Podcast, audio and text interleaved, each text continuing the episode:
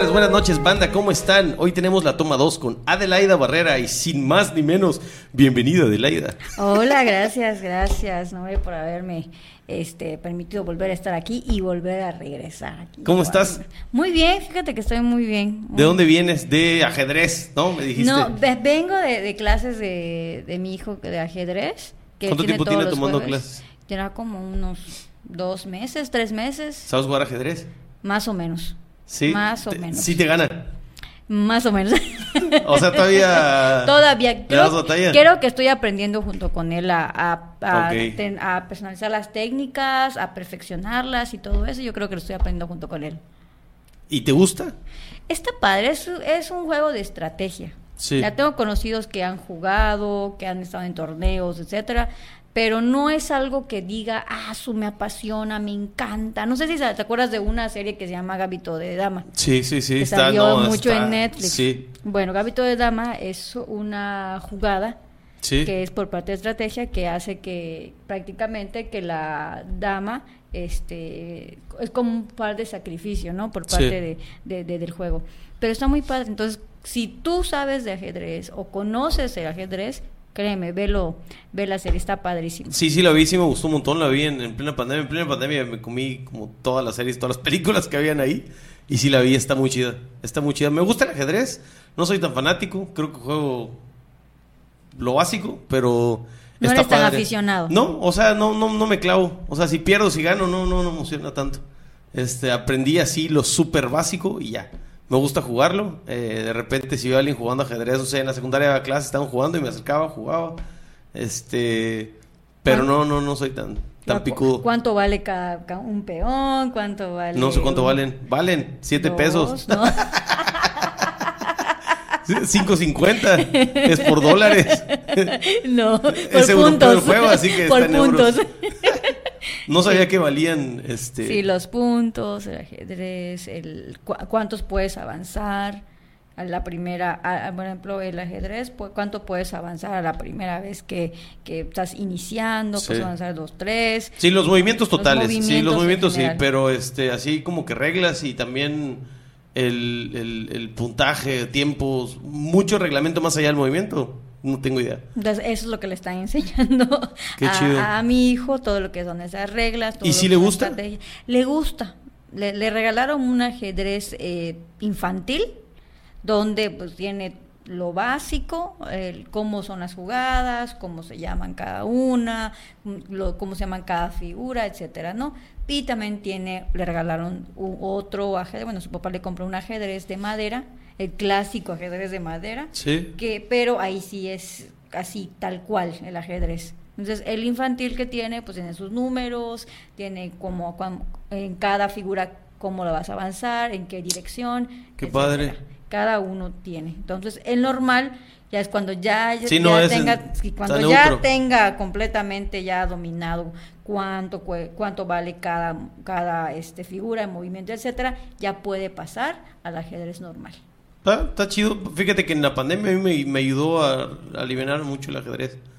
En el encierro, va. Este, el ajedrez me ayudó mucho a mover la mente. Fíjate, y fíjate que las Jugaba grandes, muchísimo al día. Las grandes personalidades juegan ajedrez, las grandes estrategas han jugado ajedrez. Es una es un parte de una disciplina muy, muy bonita si a ti te gusta y es cuestión de inteligencia. Sí, sí, sí. Me, me, platicó el coach Ernesto, que fue el último podcast, de hecho hoy lo estrené, cuando salga este no va a ser hoy, pero este que él empezó jugando ajedrez. Él se metió a entrenar a su hermana porque les dejó mal el coach eh, de básquetbol y él estaba chavo, era, era jugador pero no era entrenador, ¿no? Entonces se metió a hacer el quite al equipo de su hermana y unió la estrategia del ajedrez con la estrategia de los jugadores. O sea, él le puso muchísima atención para, para hacerlo. Es que si te fijas en el americano, tiene mucho de estrategia. Sí. No, él, él, es de básquetbol. Él es de básquet, de pero, pero también tienen jugadores, o sea, los jugadores tienen un número. En el americano igual, o sea, es, es totalmente estrategia. Sí, está, está padre, está padre la, la, la, estrategia. Hay otra cosa para que uses este, la estrategia, hablando de, de analogías. ¿Eres estratégica en algunas cosas? Yo creo que... Organización. Eh, eh, si me estamos hablando de la vida en general, sí. yo creo que debemos de tener una estrategia y no irnos a la y se va, ¿no? Sí. yo creo que los que me conocen saben que, que me gusta no tanto seguir las reglas, pero sí me gusta hacer las cosas como se deben. Todo, todo marcando como se debe, ¿no? Ajá. Entonces, hacer las cosas con orden llevar una estrategia tal cual. Ok, solo, solo, que siento que es diferente la organización, la planificación y la estrategia. O sea, porque tú puedes tener este organizado, no sé, que en la mañana es tu hora creativa, en la tarde es tu hora física y luego en la noche pues es tu relax, ¿no? Pero ¿de qué manera este vas a utilizar el relax? ¿Para qué lo estás utilizando? ¿Qué tipo de relax te gusta? Siento que esa es la estrategia. ¿Para qué te relajas? No sé, como un por qué y un para qué, ¿no? Es la estrategia. Claro, y creo que un como para qué o para qué, o bueno, o en este caso un hobby que tú tengas, ¿no? Pues en mi caso a mí me gusta mucho pues bailar salsa. Muy poca gente sabe eso, me gusta bailar salsa y los que me conocen también me gusta cantar. La hago también de vez en cuando a la cantada. Así que es algo que, que, me relaja, es algo que me gusta. Y no precisamente en la regadera. Siento que a lo mejor, así como lo dices, una estrategia. Sí, vas a karaoke y, y, este rollo, ¿no? O sea... Como que al principio me da pena y luego ya no suelta el micrófono, ¿no? Conozco un amigo que se llama Elmer Lara, que es idéntico. no suelta el micrófono piolo cuando empieza a cantar. Ya lo escuché. bestia! Y no lo soltó y se pelearon. ¿Tú y él no se pelearon ese día? Algo así. No puede si No, te, lo, te lo perdiste. No puede ser, no, no me invitan. Ellos son, ellos son cuates y yo soy así. El, A mí me dijeron que sí. No, no, no, ¿cuál? Algo así pasó. Oye. Era tú, tú, tú, tú, algo así. Así que encontró la horma de su zapato en el micrófono del karaoke. Ándale, algo, Qué loco. Oye, este. Fíjate que siento que eres estratega en la manera llevarla relax, llevártela divertida. O sea, a lo mejor si eres organizada, trabajadora, andas pila, pero siento que tu estrategia es no tomártelo tan serio, o sea, divertirte. ¿Estoy en lo correcto? Mm, en parte. O sea, es como, esto es lo que me gusta, pues lo voy a hacer claro. Ah, con ganas. Ah, con gusto va, con gusto, más, más de que en vez de, ah, ah, trabajo, trabajo. ¿Eres, así? Sí, fíjate que sí. Me gusta... Eh, Llevártela Llevármela. suave. Buscarle el lado divertido a las cosas también el lado divertido al trabajo, el lado divertido al estrés, el lado divertido a ser mamá, el lado divertido a ser hija, el lado divertido, etcétera, etcétera. Yo creo que hay que, hay que buscar esa manera, pero sin dejar de lado la responsabilidad. Total. ¿No? Y... Pues es que no, es, no, no está peleada la responsabilidad con la diversión. No. O sea, no. y luego, y luego no caer en, en, cuestiones de que, bueno, vas a eres amargado, no te gusta divertirte. No, yo creo que para todo hay tiempo. Y para todo también hay que, hay que divertirnos, ¿no? Sin dejar a un lado, como estábamos comentando, las responsabilidades y, y pues ser, no dejar de también, este, dejar, ser, seguir siendo un adulto, pero sin dejar de ser tampoco un niño.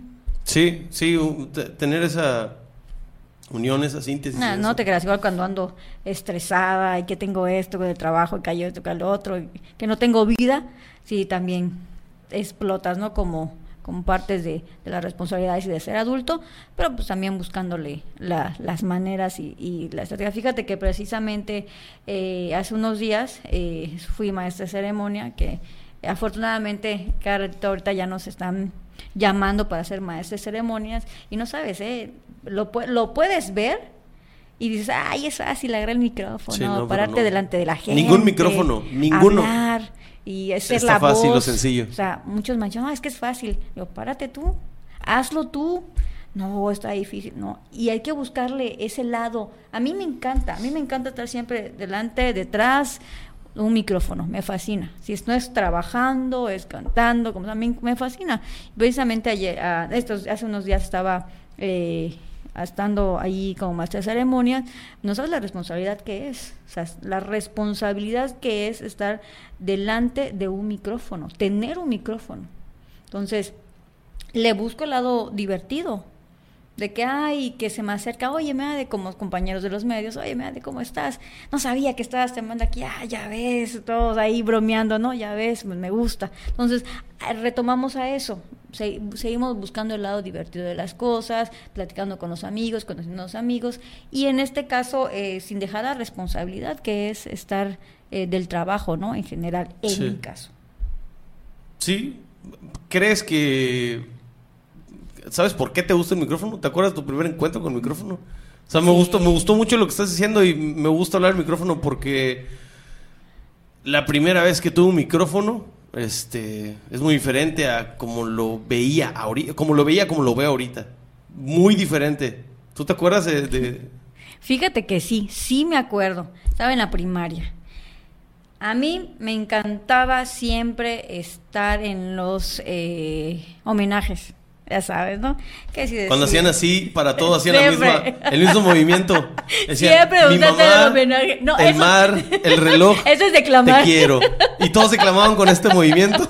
Sí, yo lo hice. No, precisamente, pero sí, en declamación y también eh, me gustaba estar en el homenaje que si, que si leía el programa, que decía las palabras, que si las efemérides, que si lo, de la, lo del himno, etcétera, etcétera. Entonces, primaria. En la primaria. Y me acuerdo que una maestra estaba, creo, en tercero de primaria. Y estaba buscando a la maestra, este, niños para que, para que llame el programa, el homenaje, etcétera, ¿no? Y yo me acuerdo que ningún niño quería. Ningún niño quería. Dije, Pero tú no dijiste enseguida yo, ¿no? No, o sea, la maestra preguntó, entonces ahí voy. La maestra preguntó, ¿y mi quién niño? Yo, maestra, yo quiero. Porque nadie quería. Y dije, chis, pero me daba pena levantar la mano. Pero luego levanté la mano. Digo, maestra, yo quiero, yo quiero.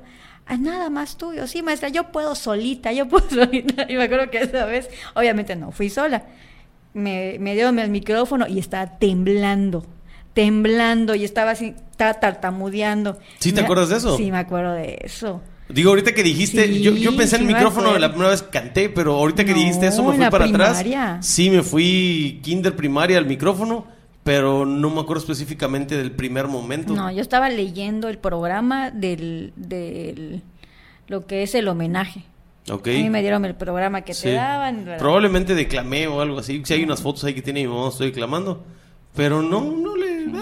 Y de ahí, ¿sabes qué? Me gustó esa sensación como que de adrenalina. Sí. De que en el micrófono, que todos te van a escuchar lo que vas a decir, que todos se tienen que callar y guardar el respeto. Y esa adrenalina de estar en el momento. hombre, creo de la atención, yo siento que es la atención lo que nos gusta. Yo creo que la atención. Es la atención. Sí, a mí, a mí toda la vida, este, me acuerdo mucho de la frase de mi papá, este, deja llamar la atención. O por ejemplo, estaba de payaso, estaba de fresón, de mamón o algo y me decían, ya estás llamando la atención, no, no, bájale tres rayas, ¿no? ¿O te gusta el este, foco? Sí, sí, sí. A mí siempre me ahorita que te gusta el foco. Ahorita el foco ya es así, hasta se fuma, ¿no? Ya está más cabrón. no, pero la atención sí es un vicio. Sí es un vicio. Lo he, escuchado de los comediantes, de, de, algunos podcasts de comediantes. El hacer reír a alguien, quieres volver a hacerlo reír. Entonces, el que alguien cante, quieres volver a hacerlo cantar. El que alguien sonría, quieres volverlo a, sonreír diferente a una carcajada de comediante. El que veas a alguien contento, quieres volver a ver personas contentas. El que veas a, muchas personas poniendo atención a un poema, lo que sea que te toque representar detrás de un micrófono, se siente chingón. De verdad se siente chingón. A, a, mí me costó mucho, no sé si te pasó cuando hiciste algún primer live. Digo, tú tuviste el rollo de la tele que estás con tres personas, ¿no? este, no estás con un público. Ni tanto, ¿eh? Ni te creas. Le, he hecho de todo. Pero, pero digo, esta, esta, esta, a mí me tocó dar un concierto en el celular y fue muy raro para mí. Muy raro, o sea, sí había ido a la tele y todo, pero pues hay un público ahí de 10 personas. Está, no, aquí yo solo con el celular y terminaba y era como, chingues, ¿qué habrá pasado allá? O sea, ¿qué estará pasando? ¿Quién está? ¿Qué hizo mi mamá que me está viendo?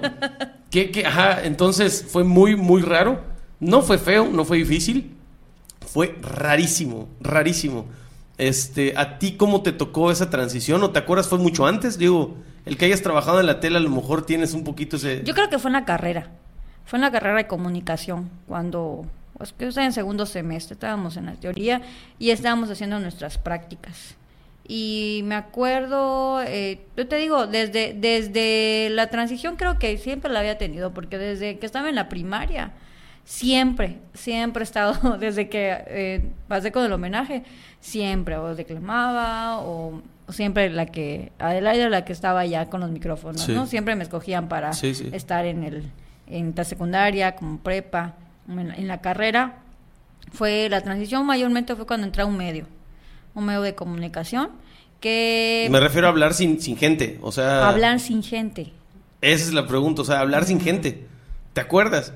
Digo, porque en la primaria, pues hay gente, en, no sé, hay gente, pero no sé, a lo mejor una radio, este... Yo creo que fue cuando entré a la televisión, que estábamos tres, cuatro personas, que es el dos, dos camarógrafos y los dos conductores. Y no sabes qué está pasando, o sea, es como... Sí, fue, fue en la fue estaba en segundo semestre de la carrera y estaba entrando yo en la, en la televisión, en el programa Opción TV. No, en el canal Opción TV, en el programa VIP. Mi compañero en ese entonces era Gerardo Pérez Chuk, que fue el, fue el con el que me estrené, ¿no? Sí. Está en el, programa, que fue en que grabamos y no sabíamos qué onda, ¿no? Sí, está raro. Te digo que sí me acuerdo, me hayan entrevistado, sí me acuerdo de ir a una radio, pero estás platicando con alguien. O sea, estás, estás platicando con alguien. Pero la vez que, que hice un concierto en, cuarentena, que dije, ah, pues vamos a hacer conciertos para los que están encerrados, todos estamos encerrados, fue rarísimo, rarísimo, porque al menos conciertos, conciertos así de 10 rolas, ya sabes, pues no, a la radio vas por una rola, a la tele vas por una rola, tres rolas, exagerado. Estuvo muy raro, pero fue padre porque le fue agarrando el rollo. O sea, le fue agarrando porque pues no sé, comentaban o, te, te, una rola para el próximo, sabías que quién te iba a estar viendo, quién te estaba viendo. O sea, empiezas a ponerle atención a diferentes cosas. Es que nos vamos adaptando a, la, a la, situación, nos vamos adaptando a ciertas tecnologías, como en nuestro caso. Nosotros somos, pues bueno, somos de las generaciones X, ¿no? las que no importan. Las que estamos en ese rango. sí importa porque sobrevivimos. no digo porque es X. Ni tan X, porque hemos sobrevivido a, a, los chancletazos. Al duranguense. a la banda. No, o sea, todavía existe, el duranguense ya se fue. Digo, a la banda. Sobrevivimos al duranguense, sobrevivimos a... A, la cereje. sí, ¿qué, ¿qué eso que es como pop, dance como pop? Dance pop. Mm. Sobrevivimos al dance pop. sobrevivimos al duranguense, sobrevivimos a, a las novelas, ya casi no hay. A todas las Marías. Sí. Sí, a las de Talía, a las de Lucero, las infantiles. Así que digas sobrevivimos, no sé, porque nos educaron con eso. Yo me refiero a que sobrevivimos a las mamás, bueno, en mi caso, a las mamás regañonas, a las mamás que sí castigan, a las mamás que sí pegan. Al bullying así. al bullying y que te intentaban o te hacían bullying y no te ponías a llorar, aguantabas y luego te sí. Fíjate que ahí sí estoy de acuerdo en esta generación en que, en que alcen la voz. O sea, en mi caso, quien me conozca sabe que yo era el Bill en el salón. Y hay gente que me odia por, por, esa, por esa cuestión. Cambié porque sí me di cuenta de que fui muy, muy culerito, pero no era yo era como creía que tenía que ser, ya sabes, o sea, como, ah, bueno, hice reír ese cabrón, mañana hago reír a estos tres también. Y si les pego a ellos, van a reír, ¿no? No, no, no, no tanto pegar, pero este, pues a lo mejor sí, no sé, echarte un pedo en la cara, no lo sé, cosas gachas que ahorita no es, no se hacen. No. Y eso está chido, está chingón, o sea, esa parte me gusta, ¿por qué? Porque en mi caso, me trajo culpa, me trajo así como, ay, no manches, traje de bajada a esa persona dos años. o sea, pobre persona, ¿no? Hay personas a las que sí le he ofrecido disculpas, hay personas con las que me llevo, hay personas que ya me he puesto bebrio con ellos y les digo, eh, carnal, ya estuvo, ¿no? Perdón, estaba yo bien lelo. Ve que ya no lo estoy. O sea, de sí, soy un cabroncito, pero en diferente forma. Ya no, no. Me di cuenta que hacerse ni siquiera era chistoso para mí, era para joder a alguien, para que se riera otro. O sea, ni siquiera para mí era chistoso, ¿me entiendes? Era como utilizarlo. Pero es algo que nosotros no detectábamos que teníamos No, totalmente Para nosotros era algo normal, algo natural. Siempre había el buleado y el buleador. Sí. Siempre. Siempre. Digo, eh, los dos tenían sus, sus efectos secundarios. Las dos cosas tenían sus efectos secundarios lo preocupante aquí, ahorita que estás diciendo la palabra sobreviviente, es los que no han cambiado. Hay gente que sigue siendo el mismo bulleador y tiene 40 años. Hay gente que sigue siendo bulleado de la misma forma y tiene 40 años. Y dices, oye, observa tantito porque ya cambia este pedo. ya no, no son los noventas. Me explico. Sí te, te, agarro cuando dices este, sobrevivimos porque sí hoy fue una época dificililla.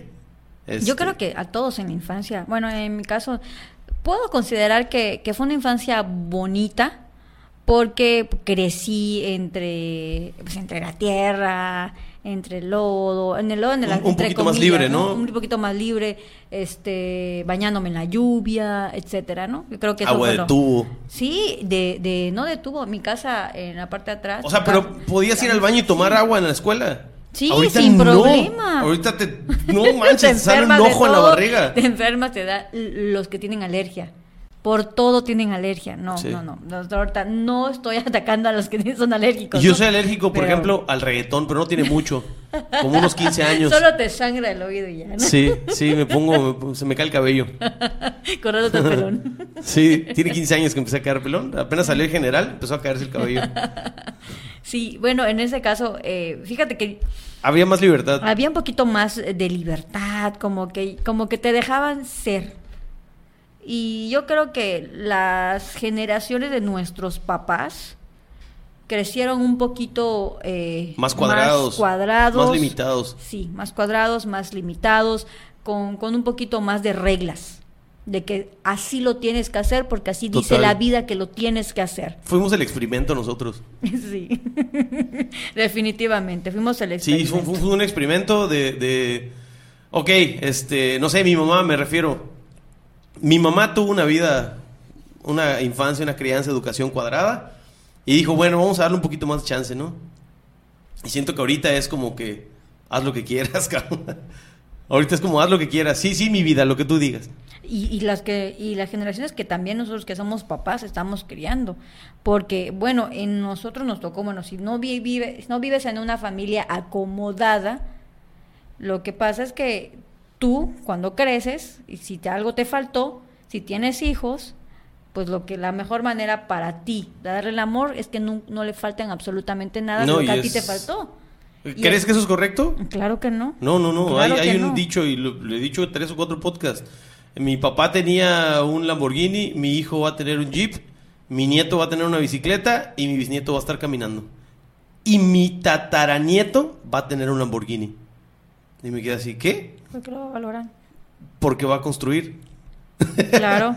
Entonces, sí, sí, sí, sí. No sé si viste la, ya lo, platicamos la vez pasada que Shaquille O'Neal dijo que no le iba a dejar nada a sus... ¿Sí fue contigo? No, no fue conmigo. Que, que no iba a dejarle nada a sus hijos, que el dinero es de él. El basquetbolista, ¿lo conoces? Sí. Dijo, el dinero que yo gané es mío. No lo voy a dejar nada a ellos. Y dije, qué loco. O sea, ok, va, no hay pedo. Está bien en su bronca su dinero, sí. Pero lo medio juzgué. Dije, qué ojete, ¿no? Pero me di cuenta, eh, bueno, no me di cuenta, escuché una noticia donde regaló 100 mil iPads en África, no sé qué, o sea, en una escuela, en una universidad, no sé qué. Y dije, entonces no es codo, solamente es idealista. Es muy diferente ser codo a ser idealista. Es que le está dando una lección. Le están, sí, claro. Sí. Y es que no sabes si sus hijos también llegaron a un límite o a un punto en el que tenía él que darle una lección. Sí, soy, soy el hijo de Shaquille O'Neal. O sea, a ver, ciérrame la puerta, ¿no? Por supuesto. y pasa mucho, ¿eh? Pasa demasiado. Por eso hay que tenerle, a los hijos hay que ponerle límites en estas cuestiones. O sea, aunque tú tengas las posibilidades de poderle dar todo, va a llegar el momento que no, no soy quién para hablar de, este tema de los hijos, pero eh, platiqué con una amiga hace poco, aquí en la mesa. Eh, no se grabó, platicamos nada más. y ella me habló sobre cero límites con su hija. Y me quedé como, ¿qué? Pero es que si no quiere a la escuela no va. Y es que si no quiere, no, no lo hacemos. Pero le pregunto, ¿por qué? Si de verdad es algo que de verdad no quiere, no lo hago. Estoy dejando que tenga una libertad total de desarrollo emocional, social. Estuve tan en contra los primeros cinco minutos, diez minutos de la plática y los otros diez minutos dije, ¿Entendiste? wow. O sea, le puse todas las trabas posibles a su método. ¿Me entiendes? Como, pero, pero. y luego dije, no, oye, te la compro. Me dijo, es que no me interesa si me la compras. Es lo que yo estoy intentando hacer. Porque he observado, me criaron de una forma, creí que iba a criar de otra y ahorita estoy haciendo esta. Y si a ella le funciona. y pues si no le funciona, pues tiene el valor de decir. Me equivoqué. Me equivoqué. O sea, a lo que voy es que nadie sabe hacerlo. Y aunque te pongas 10.000 libros y 10.000 formas, si todos supieran cómo hacerlo, el país, el mundo, las personas no estaríamos como estamos. Muchas cosas, No estamos, no estuviéramos como estamos. Por eso somos ojetes, por eso somos mentirosos, por eso somos ambiciosos, por eso somos todo lo malo, ¿no? Y también hay, pero no todo es lo malo. No, totalmente, pero en promedio yo siento que hay, este, está arriba, la balanza está arriba de, la, de las cosas negativas. En el comportamiento promedio. Estamos sobres de cosas que no nos suman, no construyen. Nos gusta más, este, la inmediatez, nos gusta más la comodidad, nos gusta más, este, el consumismo. El consumir, sí, muchas cosas. Entonces, dije, bueno, al final la parte que me gustó es, está decidiendo ella por sí misma algo importante, como el crecimiento de su hija, y está intentando que su hija haga lo mismo, desde mucho más pequeña. Dije, qué chingón. O sea, de verdad, de verdad, te mando un saludo. Tú sabes quién eres. Se me hizo muy valiente, muy valiente porque hay muchas cosas que, igual no puedo mencionar. Donde dije, oye, pero, oye, pero, pero. Y dije, no mames, que sí está padre. Al, final se me hizo padre, algo radical si quieres, pero está padre. Tú tienes algún, o sea, no, no prometerlo con, la plática de cómo eres madre, todo, pero me dijiste, sobrevivimos a, tales cosas, vimos tales cosas, hay estas generaciones, ahora estoy haciéndolo así. ¿Tú tienes algún método de, de crianza? ¿Escuchar? Este... Yo creo que eh, el mayor método que tengo es en mamá, es escuchar a mi hijo, entenderlo. Sí le pongo reglas de, de, que yo soy su mamá. Somos, soy su mamá, podemos ser amigos sin dejar al lado que soy su autoridad. ¿Okay? Eh, yo dejo que él sea como es él. Si a él le gusta la música, música. Ahorita está estudiando batería. Si él quiere aprender a tocar guitarra, te meto a clases de guitarra. ¿Quieres estudiar taekwondo? quiero que estudies taekwondo, quiero que experimentes o quiero que tú desarrolles tu lado artístico. Si tienes ese lado artístico, si tienes, si tienes sí, el lado deportivo, el lado sensible, adelante. O sea, estamos ahorita en, la rama de que él va a hacer lo que él quiera. Exactamente. Siempre he pensado eso, que hay que darle un abanico de oportunidades. O al menos, si no se las das, no negárselas. Claro, y si él tiene la oportunidad, que en su momento tal vez yo no lo tuve, adelante adelante, si tiene el apoyo de mamá, tiene el apoyo de papá, bienvenido. yo creo que esa es la base de, la enseñanza en la cual estoy eh, llevando a cabo y yo creo que nos ha funcionado. Darle un abanico de posibilidades. Sí. Pero algo que, que, noto mucho, y no sé si a lo mejor lo han notado todo igual, es que los papás a veces es como que te voy a dar un abanico de posibilidades. Y le dan, no sé, 10 opciones, pero las 10 le gustan al papá o a la mamá. Y es como, otra amiga apenas platicó que, quería meter.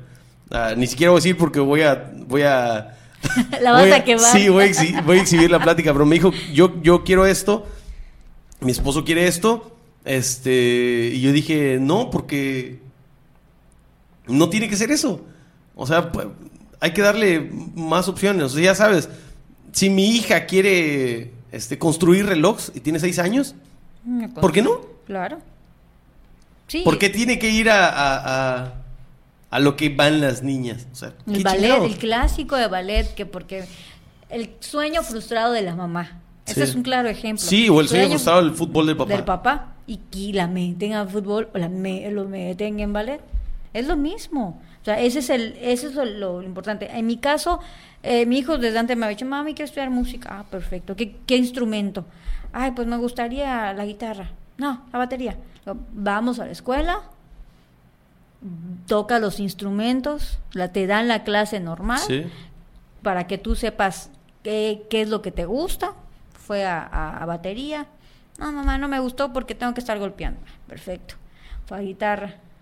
Ay, es que no me dan los dedos. Es, lo que me, es que no me dan los No me gusta, siento que estoy moviendo mucho. Bueno, vamos a piano. No, ya me decidí. Quiero batería. Ah, perfecto. Batería será. Y yo quería que estudiara batería. Sí. Pero es lo que él quiso. O sea, no es lo que yo escogí. Lo que él quiso. Lo mismo con ajedrez. Está en sus clases de ajedrez y no fue a lo que yo le dije. Mi amor, ¿vas a estudiar ajedrez? No. Su maestro de educación física da clases de ajedrez y les dijo a los alumnos que si querían tomar clases de ajedrez, que era con él, dijo, sí, mami, yo quiero aprender ajedrez. La de ajedrez y ya ganó un torneo. Un torneo de, un torneo de, de, de tres, uno de tres, ganó el uno. Qué loco. Y creo que llevaba mes y medio de aprender ajedrez, pero porque le gusta, se lo aprende, tiene una retentiva. que ahorita los niños, las generaciones, estas nuevas generaciones, ya ni sé cómo llamar, de cristal no lo sé, porque de cristal ahorita son los de 20 y tanto, ¿no? Hubo un tiempo que... 15 y tanto, ahorita ya no sabemos. Creo que para un podcast me puse a ver ese rollo, este, me lo leí un poquito, le pregunté a Alexa así sobre los datos, y me dijo, ah, pues es esto, esto, esto, esto, esto, y, ok, pero algo que platiqué con alguien hace poco fue, mira, nosotros estamos Carlos Emilio. Ah, sí, este, Carlos Emilio, saludos. Le dije, mira, brother, estamos hablando sobre las fiestas. Ir a una fiesta ahorita. Nosotros con nuestra edad, ir a Guanatos, ir a Chupis, ir a, no sé, a una fiesta de unos chavitos de 18, 22, ¿no? La y es que ya está diferente, me dijo, es que esto ya se hace así andan con el Yeti, andan con el celular, yo lo dije, andan con el vaporizador, este, todo es diferente, no hay no sé qué, te están hablando pero no te están viendo, eh, mil cosas, ¿no? Y le dije, a ver, espérate, no está mal lo que estás diciendo, ni está mal lo que están haciendo. Yo siento que así como, ¿te acuerdas cómo eran los 50? Digo, no porque lo hayas vivido, sino has visto registro, 60, 70, 80, 90, ¿cómo ha cambiado? 2000, bueno, nosotros estamos en los 20 y venimos de la generación, yo, yo soy noventero, Emilio es ochentero. Entonces, estamos en los 20. O sea, imagínate que tú ahorita puedes ir a una fiesta en los años 1920, en los 20, en 1925. ¿Te sentirías tan extraño en esa fiesta? ¿Por qué? Probablemente en esa fiesta van a hablar de un compositor de música que no tienes idea. de los acetatos. Van a ir vestidos así como si se fuera la boda de, de diamante de los papás, o sea, como si fuera el último. Aquí ya nadie se arregla así, así tan, ya sabes, corset y... Eso ya es de los, de los 40, ¿no? Me refiero a que la, la moda, la plática, el contexto social, todo está muy diferente. Entonces, el que vayamos nosotros fuera una generación no está mal ninguno de los dos, es diferente. Creo yo que, estas generaciones que si son ya buscar la etiqueta, quién sabe, cada vez se van a acabar las palabras para buscar las etiquetas, ¿no? Este, y es que quién los determinó. ¿Quién sabe hace cuándo empezó? No sé, no sé. Creo que lo del milenio fue cuando empezó con, con, el 2000, ¿no? 2000.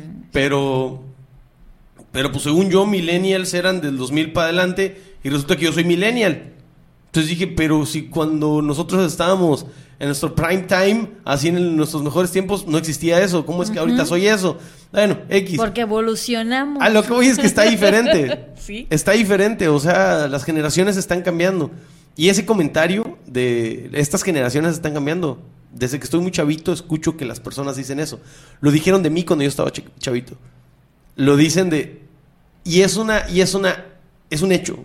Se me viene la palabra fact de inglés, es, un hecho. ¿Por qué? Porque la evolución existe y es constante.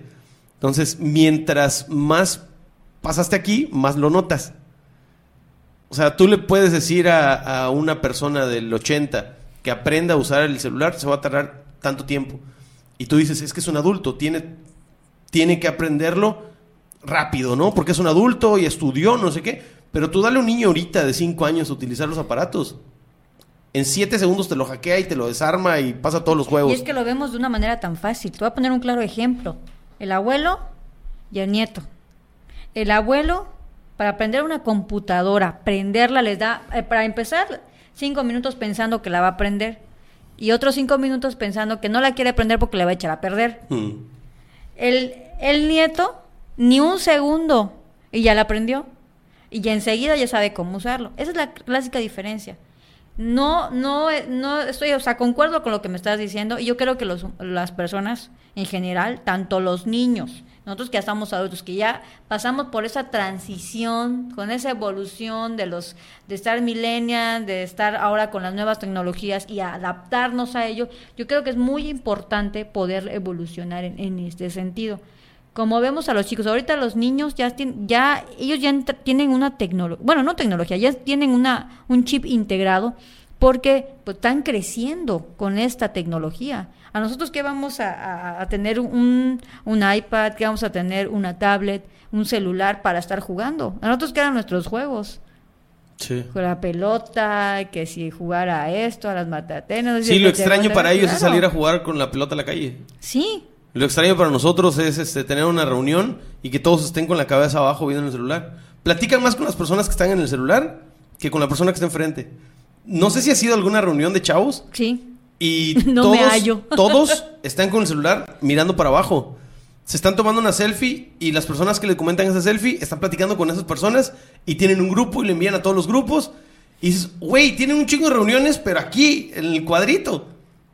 Y todos platicarnos entre ellos por, WhatsApp. Y le dicen, oye, ese güey me cae mal. ¿Por qué no se lo dices aquí a la persona que está aquí junto a ti?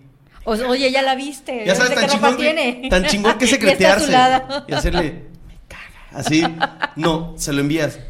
Oye, ¿viste quién vino? Emoti de caca. O sea, ¿qué?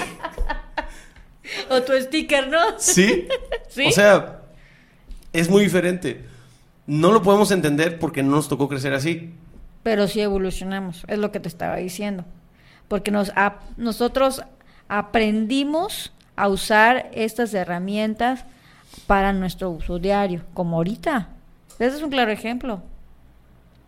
Nos estamos adaptando. ¿Cuándo íbamos a, pensar que podías hacer un programa en tu casa? No, jamás. Claro. Necesitabas Ahora tu 200 mil pesos, conectarte al live, este, ¿sí?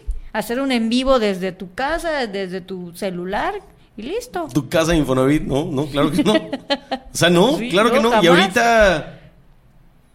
A mí, la verdad, a mí me da muchísimo gusto ver a gente adulta, gente, gente de que tenga sus 80, sus 90, que haga un celular. Por ejemplo, mis, mis papás, mis abuelos, ellos tienen setenta y tantos. mi mamá tiene Facebook, tiene Instagram, tiene su celular, tiene su WhatsApp, hace sus, hace sus llamadas, así, así, qué bárbara. Y, lo mismo con mi papá. Y es una persona ya grande. Y te envía el piolín que dice buenos días. la clásica tía también, ¿no? De la familia. Es que, no hay tía y no hay que, te envíe un Jesús así en la mañana. Buenos días, que tengas con brillitos así. Que el Señor te acompañe esta mañana, hijo mío. Sí, me llega como tres. Ok. Está chido, pero cada quien, cada loca con su Para eso lo aprendieron. ¿Sí? sí. No, mi, mi, abuela, este, a ver, mi abuela, no me acuerdo quién fue, pero tenía misas en línea. Probablemente fue mi abuela, no sé quién fue, pero en la cuarentena tenían misas en línea. No que así, uh, qué loco. En Zoom, ¿no? No sé, no sé, no sé, ah, no, ni de acuerdo si fue mi abuela. Mi abuela hace poco que este, empezó a enviarme audios. Este, ya me envía audios más seguido. Porque ya estaba rejega con eso, ¿no? Ella llamada y ya va. Y hace poco me envió una imagen. Y este, le contesté todo y como a los cinco minutos. Mamá, ¿me enviaste una imagen? ¿Quién, quién te ayudó? No, ya estoy aprendiendo. Y al día siguiente me envió un buenos días. Y yo le mandé los besos así, los stickers de besos. Dije, a ver si le entiende, ¿no? A ver si me pregunta, ¿qué pasó? Yo no sé, porque no sabes cuál es el panorama que ellos lo, van a ver. Así como, ¿cómo se contesta la carita? y luego te mandan con otra carita que tú no habías mandado. sí, pero es muy chistoso. Bueno, no, no quiero decir que soy así el moderno, pero es muy chistoso ver cómo esas generaciones utilizan la, los emotis o el Facebook o... Yo lo veo con mis papás, un claro ejemplo, ¿no? O sea, tus Face, que se conecta, conecta su bocina con... Eso, Probablemente esté arraigado a las viejas costumbres o a las costumbres pasadas, pero prefiero, prefiero, prefiero este, la parte... Quitando la televisión, no soy muy fanático de la televisión actualmente, en mi época sí, este... Me gusta la otra parte, sin tantos aparatos. De verdad me gusta.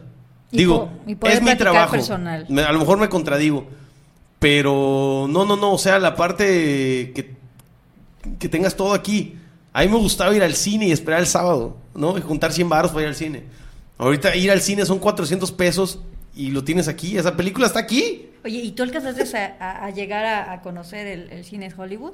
Sí, Alhambra. Yo fui al Estelar. Alhambra, no, hombre. No sé si te acuerdas cuando te ponían las filotas para poder entrar y luego otra fila para Nosotros íbamos al, la dulcería. Al Hollywood y, ahí nos quedamos, o sea, nos quedamos a ver todos los de básquet, íbamos para allá y ahí estábamos en la jardinera. Nos dejaban todos los papás. Digo, obviamente había alguno que llegaba primero y esperaba a todos. Y entramos 15. Y en lo que llegábamos los 15 ahí estábamos. Y luego, ¿cuál vamos a ver? No sé, ahorita vemos. Y ahí estamos platicando. Entrábamos al cine, salíamos y otra vez a platicar afuera. O sea, no era nada más ir y ya. Era una salida total de ir a cenar, a y no la carreta. tanto. Bueno, nosotros no lo veíamos. No, no, pues el 2 por 1 eran 20 varos, ¿no? Eran los jueves, ¿no? O los martes. No sé. No, miércoles. Miércoles 2 por 1 ¿no? Era, era, era el día pobre. Miércoles creo que era de Dominos. creo que era martes. El, jueves era de de dos por uno. De dos por uno en Hollywood. Yo me acuerdo que le decíamos a sus amigas, esos son los jueves del pobre. Porque pagabas uno y ahí iba el otro, ¿no? Era el dos por uno. Igual pasaba también así en la, en la dulcería, también habían descuentos. Y luego cuando... No me acuerdo de eso. Habían así descuentos y luego... Los, los, dulces más chidos estaban en el estelar. Sí. En el cine estelar estaban las pasitas, las, las, rellenas de chocolate, ¿no? también estaban este los... Había unos... ¿Cómo se llaman? Había las gomitas también. Sí, sí, sí, es que hay una marca, hay una marca de, de todo eso, gomitas, pasitas y... Era una etiqueta amarilla con café y la bolsa de plástico. y, todo lo que vendían era esa marca. Estaba brutal. Me acuerdo de las galletitas naranjas, de queso. No te acuerdas. Ajá, sí, los sándwiches. Esos, esa, era un delirio. Pistaches. Ah, los pistaches. Pistaches. ¿Cuándo vas, vas a encontrar? ¿Sí? ¿En el cine? No, en el cine no, pero todavía los venden. Ah, no, sí, total, pero digo, veías cosas como que básicas, tamarinditos, no sé. Y ahorita es como que un hot dog. Este, sale más caro. De salchicha de metal. O sea, no, te gastas. Me dijo un cuate. Le digo, es que ir al cine, güey. Es una lana y me dice, güey, yo tengo cuatro hijos, cabrón. ¿Sabes lo que me cuesta ir al cine? y dije, no mames, tú te gastas en una ida al cine lo que cuesta mi bicicleta, güey.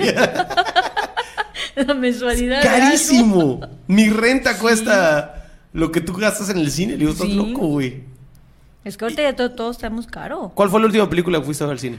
No, tú sí vas al cine. Ayer fuiste al cine. Ayer fuiste al cine. Ayer fui a ver Thor. fui por la trama. Sí, tramota. por cierto, muy buena, ¿eh? que no debe estar escuchando nadie. todo muy bueno. No, no, fuera de Basile. La, la película estuvo muy buena. No, ¿qué ves? Te digo, la película en sí en general estuvo padre. Obviamente llegó el momento donde toda mujer estaba esperando, ¿verdad? Donde sale todo encorado. Nada más se ve de atrás, no se ve de adelante, si es que estaban esperando eso. no, pues no manches, o sea. Estaba muy, estaba muy bien. Niños. Pero igual salía borroso. Así como japonés. Ándale. Thor oriental. no, no creo. El tol. Tol. Buenas noches, Tol. Ah, sí, pues creo la de Thor ayer precisamente que, que, fue. Bueno, es que a mí me gusta ir al cine. Bueno, cuéntame si estuvo chida la película. Estuvo padre. Luego de que ya me ruboricé toda, estuvo padre. Uf. estuvo muy bonita. seguramente no va a ser así.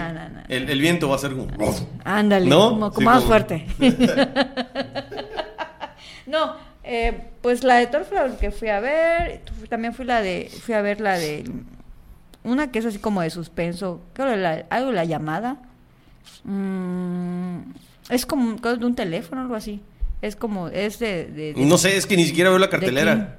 O sea, no. ¿Tú, ¿Tú no vas al cine? No. Ah, está. Yo no, yo sí soy fanática del cine. A mí sí No, sí, veo, si tengo 15 minutos, veo Netflix. Ya. O sea, a veces, no sé, tardo en ver una película, tardo dos semanas. Porque lo veo en, en, pedazos. bien activo.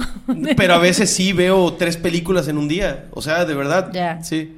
Pero sí soy fanático del cine. Casi todas las referencias que yo tengo, hablo con un amigo. ¿Ya viste la de los que? ¿Ya viste la de los que? Es que el otro día en una película. Veo mucha, muy, mucho cine. Me gusta pues, mucho. Pero, esta vez pero ir al cine. Tal cual no. No, pues Es que yo tengo un hijo chico y a él le gusta ir. Ya es la de Minions también, ya la vimos. Déjame, me acuerdo. Este. ¿Cuál habrá sido? No manches. Probablemente tenga 10 meses que fue al cine. Uh, no, ya llovió. No, no, no. O sea, no, no soy de cine. Ah, ya a mí sí. Y me encanta también ir sola, ¿eh? Aunque se moleste, me gusta ir sola. Disfruto. Sí, está chido ir solo. Es que no sé, pues está. Mucha gente critica por eso, pero. Yo no. De verdad, te lo juro. Es. A mí, en lo personal. Me da una paz entrar sola, comprar mi boleto, comprar lo que yo quiero comprar, lo que, lo que yo quiero comer, sí, lo que yo quiero comer. Si nada más quiero un dulce, solo eso. Si nada más quiero un solo el refresco. Si quiero 18 refrescos, pues sí, lo que yo quiera. Más, me siento en el lugar, obviamente, que yo escogí, sola, disfrutando. Es que pasas un tiempo contigo. Está muy chido eso de pasar tiempo. Y, y, es padre, hay que hacerlo. Hace 15 días este, terminamos a entrenar. Por cierto, saludos a los que no entrenan. Este, terminamos a entrenar y me salí, dije, necesito salir, necesito salir, necesito salir. Y dije, voy a McCarthy's, voy a ir a McCarthy's, ahí hay música, entonces voy a ir, seguro esto va a estar más entretenido que las 59 escuchar. Eh, eh, eh. me voy caminando y le escribo al gordo, le escribo a Bimbo, oye, vamos a McCarthy's. Pero ya así como, igual y no va, ¿no? Le dije a lo mejor cuatro o cinco personas, pero desde antes de buscar acompañante, yo dije, quiero ir a McCarthy's. O sea, voy a ir a McCarthy's. Yo quiero ir. Y acabé yendo con un cuate, pero no tenía bronca ir solo. O sea, es como necesito salir. Pero voy a un lugar que me guste. Voy a hacer algo que me guste. Porque si voy a salir por salir, por protocolo, porque hay quiero tengo que andar en la calle. No, la neta no. No tengo que andar en la calle. El día siguiente tenía compromiso, así que. Pero estuvo padre. Sí, es como, eh, como también como ir de compras en el caso de las mujeres. Yo disfruto ir de compra sola. Lo disfruto. No ¿Es tu tiempo? Sí, es mi tiempo. Y es más, siempre lo he dicho a mi mamá, a mi familia, siempre le he dicho, ¿sabes qué? Hay que ir a, este, a comprar sola. Y no me gusta ir acompañada. Y cuando me piden que los acompañe, me siento yo de verdad como un hombre. porque me fastidio, me aburro. A la primera, tengo a mis hermanas que les, a mi mamá igual le encantan recorrer todas las tiendas, revisar todas las tiendas, probarse casi todo lo que puedan y luego terminan comprándose la primera tienda que, que escogieron, ¿no? Desde el inicio. Y te juro que a mí me fastidia. yo, yo, a veces soy una, una chica normal porque a mí me fastidia estar recorriendo absolutamente ¿Y cuando vas sola? Si algo me gusta en esa tienda, veo ese vestido, me lo pruebo, me gusta, me lo llevo, bye. Así, tal cual. Yo te digo, tengo algo de, de, los hombres, porque hay hombres que así hacen. La mayoría. Pero me refiero, o sea, dices, me voy de compras. ¿Cómo empiezas? ¿Cómo acabas? No sé, cuando me digo, me voy, cuando salgo de compras es porque me quiero, vaya a dar, ¿no? Si me quiero comprar algo, ¿no? Que si me hace falta unos zapatos o tengo un tojo de comprarme una blusa, voy en mi mente pensando que voy a comprarme una blusa y recorro los lugares donde sé que van a vender blusas. O una tienda boutique que me gusta, voy, me gustó la blusa, va, me la compro, ya. Ya terminé y me voy a, ver otra cosa, o me voy a comer o algo así, o ya me voy. Así. ¿Está chido? ¿No Yo creo que, es algo que, que les gustaría timbar como, como buena novia, ¿no? que les no sé, no, no, no, no, tengo este mucho tiempo acompañé a mi mamá a muchas cosas. Este, mi papá era un poquito más desesperado, pero tengo las dos, o sea, mi problema es que ahorita, ahorita, actualmente en mi vida, casi no tengo este, mm, voy a lo que voy. No tienes tiempo. No, sí lo tengo, sí lo tengo, pero prefiero descansarlo. Prefiero hacer lo que me guste. Y de comprar, puta, no tengo para comprar cosas. Y cuando tengo que comprar, es tal cual como tú lo dijiste. A ver, tengo que comprar un micrófono. Cuatro tiendas. Una, no hay, dos, tres, cuatro. Y si puedo, escribo. Y si puedo, internet. o sea, soy efectivo para las compras. No le doy tanta vuelta. este, a donde sí, de repente, es, tengo hambre. Ay, sí, soy también yo quisquillosa. Salgo a ver qué pedo. O sea, sí, ahí sí. Necesito que me dé el sol, voy relax.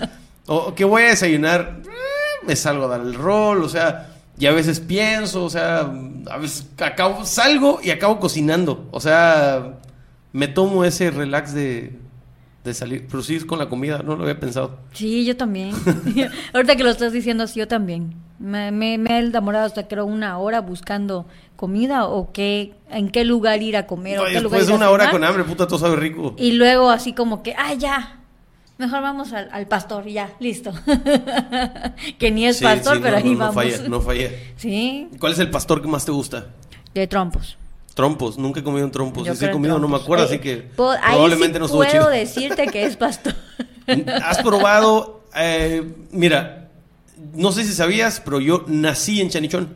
O sea, mi ah, papá puso Chanichón. Claro, Y la pizza de pastor es, no es una pizza. Sí es una pizza, pero hay un cuate que vino, Javier, le mando saludos.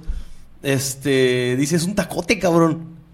La tortilla de harina imagínate la muy gruesa y esa es la, la, base, o sea, la masa, pero es como una tortilla de harina. Entonces, básicamente es como un tacote gigante. Y está muy chingón, o sea, te la puedes comer así a, cucharadas la pizza. Está muy chingona. Oye, no sé si tú ya probaste la de Dinos Pizza, ¿te acuerdas? La, de, la de Samuel. Pero sí me gusta. Hace tres, cuatro días comí eso, pero... Bien exagerada. Sí me gusta, sí me gusta, sí me gusta, solo que son dos sabores diferentes. Ni siquiera normal, no, sí, sí lo como y todo. Pero para mí el, mejor, son tres taquerías que son mis favoritas. Este, la parrilla de la avenida López Mateos. la, de acá. Sí, la parrilla. La no la comercial. Este, el tizoncito que ahora es Viva Campeche. Y Chanichón. Son mis tres fab. Antes me gustaba Chave Chofi. ¿Recuerdas No fui. Uh, pero uy, yo tenía tiempísimo. Y todavía, creo que todavía siguen abiertos, pero ya no, ya no es lo mismo.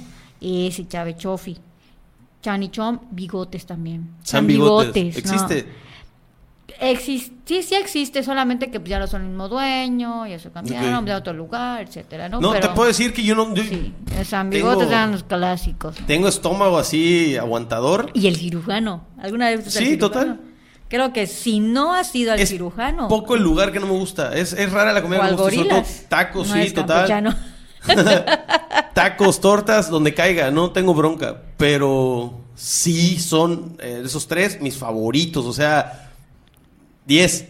Diez. Yo, Me, yo me acuerdo que cuando, bueno, eh, ahí en la, en la prepa, carrera, cuando te ibas de, de jarra con los amigos y te amanecía te, ibas a un el clásico con Don Chente, ¿no te acuerdas? Que era un señor que vendía perros calientes, que estaba ahí de lo que ahorita ya es el Parque La Novia del Mar, por allá. La plancha móvil. La plancha móvil, allá al ladito. Estaba Don Chente, iba con los perros, pero lo que tenía los perros del Don Chente... Que no ladraban mucho cuando los mataban. No, no, el chile. Aparte...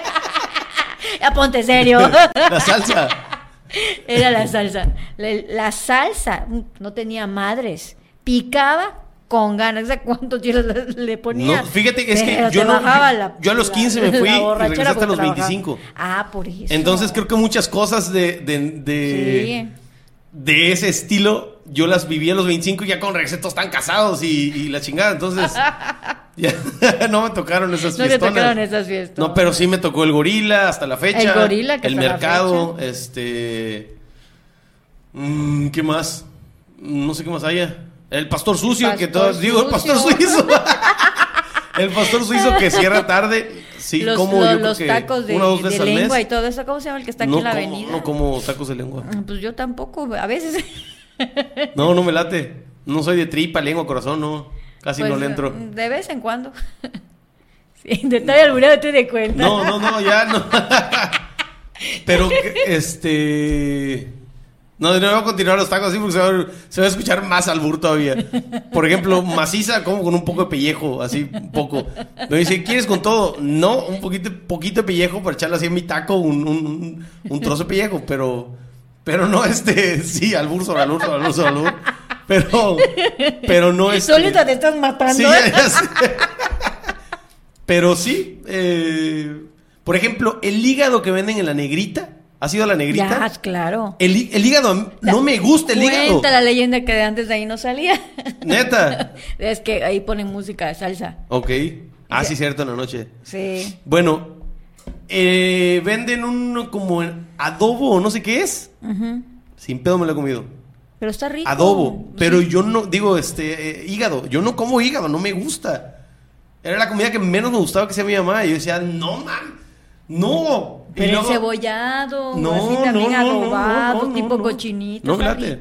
Sí lo como, pero es muy a fuerzas, muy a fuerzas. Llega una casa y eso cocinaron, chingues, hay que comérselo. Pero, ok, hay que comérselo. Pero que yo diga, ay, quiero hígado, uy, hígado, vamos a comprar hígado. No. ¿Hay algo que no comas? Eh, no comas. La morcilla.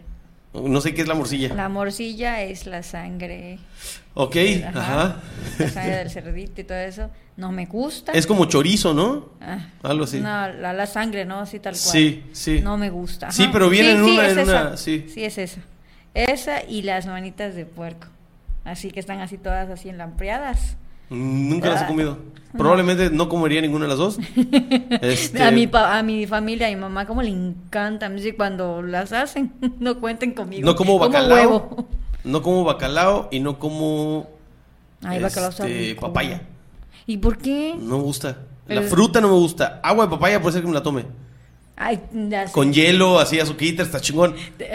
Frappé de papaya, helado, paleta. Pero que yo corto una papaya y me la entonces coma, ya me, Entonces ya me vas a entender. A mí me gusta el aguacate. Pero, pero no solo, no. solo, solo guacamole. sí. Ah, ok. Solo en sí, pero porque tiene no sal, limón, mayonesa, no sé. muchos me critican por eso. sí, es que sabe diferente, sabe diferente. Así tal cual, el aguacate no me gusta.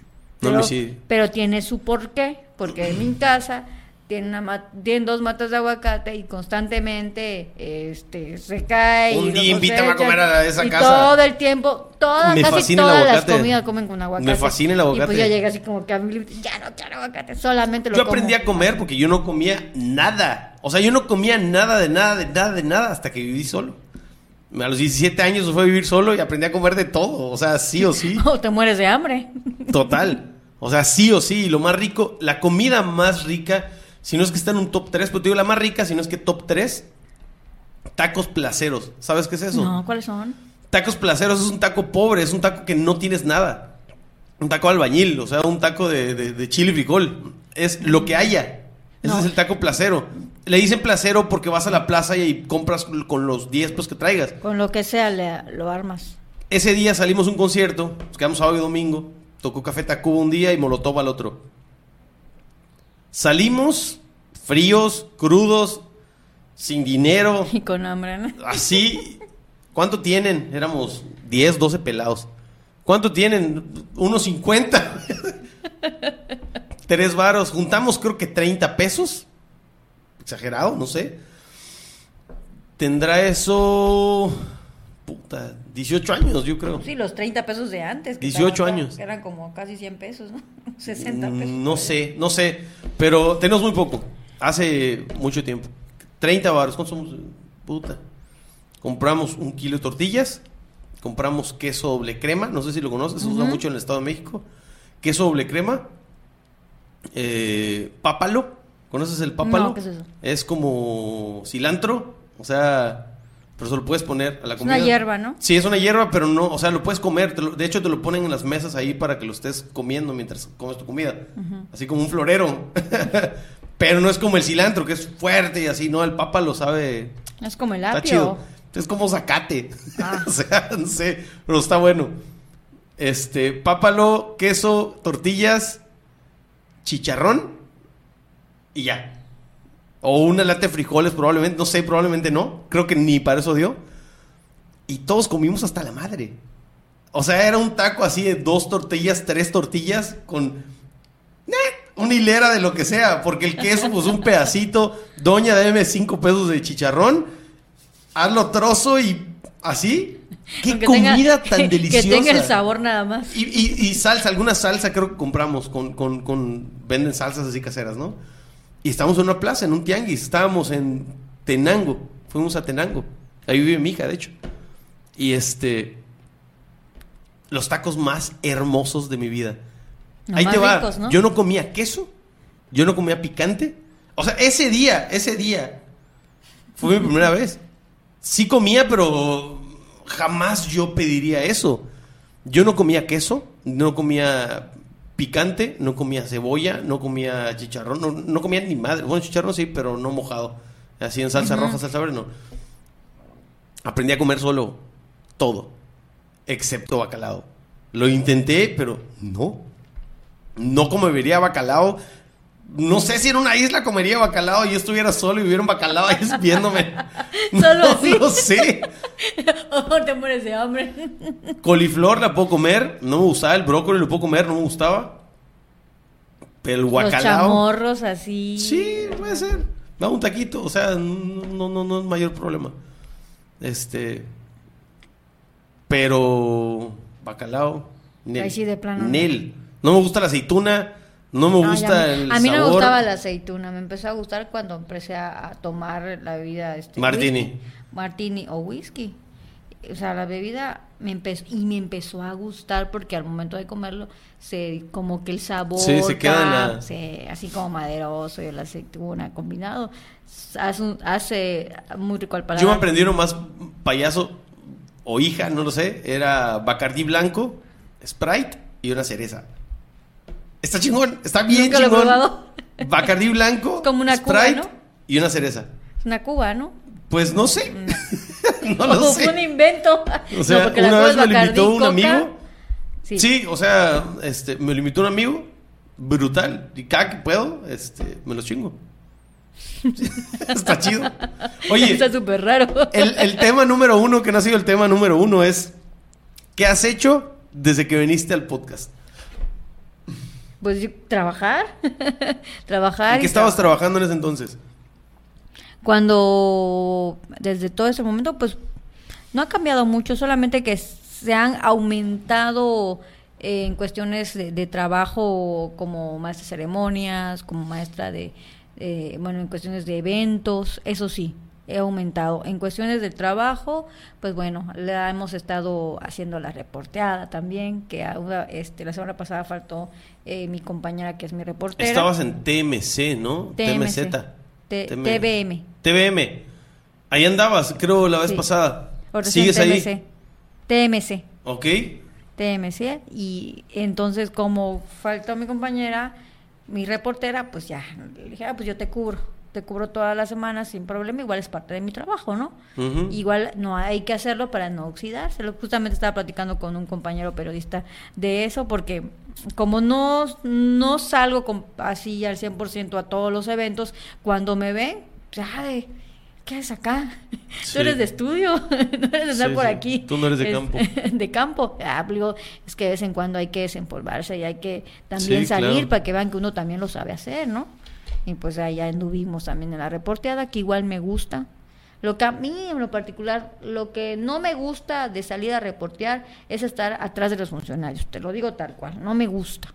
Así como que... Como, ¿Cómo atrás de los funcionarios? La que sale, no sé, eh, la gobernadora, ¿no? Y todos los, todos los medios de ajá, todos los compañeros encimándonos a, rodearla a la, a la autoridad. O sea, es algo que no me gusta y estar ahí toda apretada con el micrófono es algo que en lo personal. Y tienes que hacer una pregunta. Claro. Lo haces tú o lo hace un compañero, si tu compañero no lo hace, lo hace y así. ¿Es el primero que grita o qué? Mm, sí, tal cual. O el primero que diga, ah, gobernadora, ¿qué me dice acerca de esto? Etcétera, Y te dan lineamientos así, queremos saber sobre tal cosa. Ya te, ya te dijeron sobre qué quieren saber. Sí, o lo que tú quieres preguntar o es el tema caliente del momento. Sí, tal cual. Vamos a hablar de eso. no. en temas de políticas no me meto. Pero ya, ya que no andes ahí, grabamos un tercer podcast. Para que pueda hablar, hablemos del informe, ¿no? Sí. Ahí no me meto. Ahí salgo en otro programa donde sí hablo de ello. Sí, porque ahorita el, el miércoles de tecolote que están haciendo, donde Está locochón, está locochón. Ah, cada, cada loca con su tema. Así es. Oye, ¿y qué te dijeron del podcast que grabaste? ¿Hubo gente que te platicó, te comentó? Sí, fíjate que me comentaron que estaba muy padre. Ay, madre, oye, qué, qué, qué chingón. ¿No sabía eso de ti? ¿No te dijeron? Sí, ¿Sí? Muchos, muchos me preguntaron que no sabían y otros de que, ay, si eres tú tal cual tal cual este pues estuviste allá. O sea, no era la conductora, era la persona que ah, vimos, exacta. eres tú, eres Adelaida. Sí. Pero eh, sí le sorprendió eh, a muchos, pues bueno, la trayectoria, lo que ya veníamos trabajando. Muchos sí conocen el lado de ser conductora, pero no conocen el lado de ser periodista, no conocen el lado que hay detrás de todo. El lado formativo, ¿no? Claro, el lado formativo, donde empezamos, solo las personas que estuvieron trabajando conmigo, que saben de dónde venimos y, a dónde estamos, ¿no? Sí. Que fueron las personas con las cuales me preguntaron. Y sí, igual mi, no sé si igual varias gente lo compartió, varias gente también estuvo platicando, oye, qué padre que, que, que te pudieron entrevistar, era tu primera entrevista, entonces eso te lo voy a decir tal cual, era la primera persona que me entrevistó a mí como Adelaida Barrera. Sí. está chido porque mucha gente me dice, hoy me dijo un amigo, hoy entrevista, y yo no paro de hacer hincapié o de señalar que no es una entrevista. es una que no es una entrevista, es una Lo que pasa, sí, totalmente. Lo que pasa es que como a veces no les conozco, pues tengo que saber qué ha pasado en su vida, cómo llegaron. Pero es que si te lo pones Por ejemplo, me dijo Candy, este, así va a cerrar esta temporada. No, no lo había dicho, pero ya lo digo. Este, esta temporada cierra de dos formas. Hay un concierto, eh, te lo mandé. Hay un concierto el 4 de septiembre. ¿Vas a ir? ¿Vas a ir? ¿Tengo qué? Domingo 4 de septiembre para celebrar el, segundo año aniversario. El segundo año, el aniversario, el segundo aniversario. Este, es un concierto con mi banda. Quiero que todos celebremos, todos los que han sido parte de Radio Brujo, todos, todas las personas que, que han venido, que han sido socios, que no han sido socios, etcétera, etcétera. Quiero celebrar, quiero que celebremos que se ha hecho un poquito de ruido de la cultura, el arte y el deporte. Un poquito. Quiero celebrarlo. O sea, el primer año no se pudo, qué bueno que se hace este.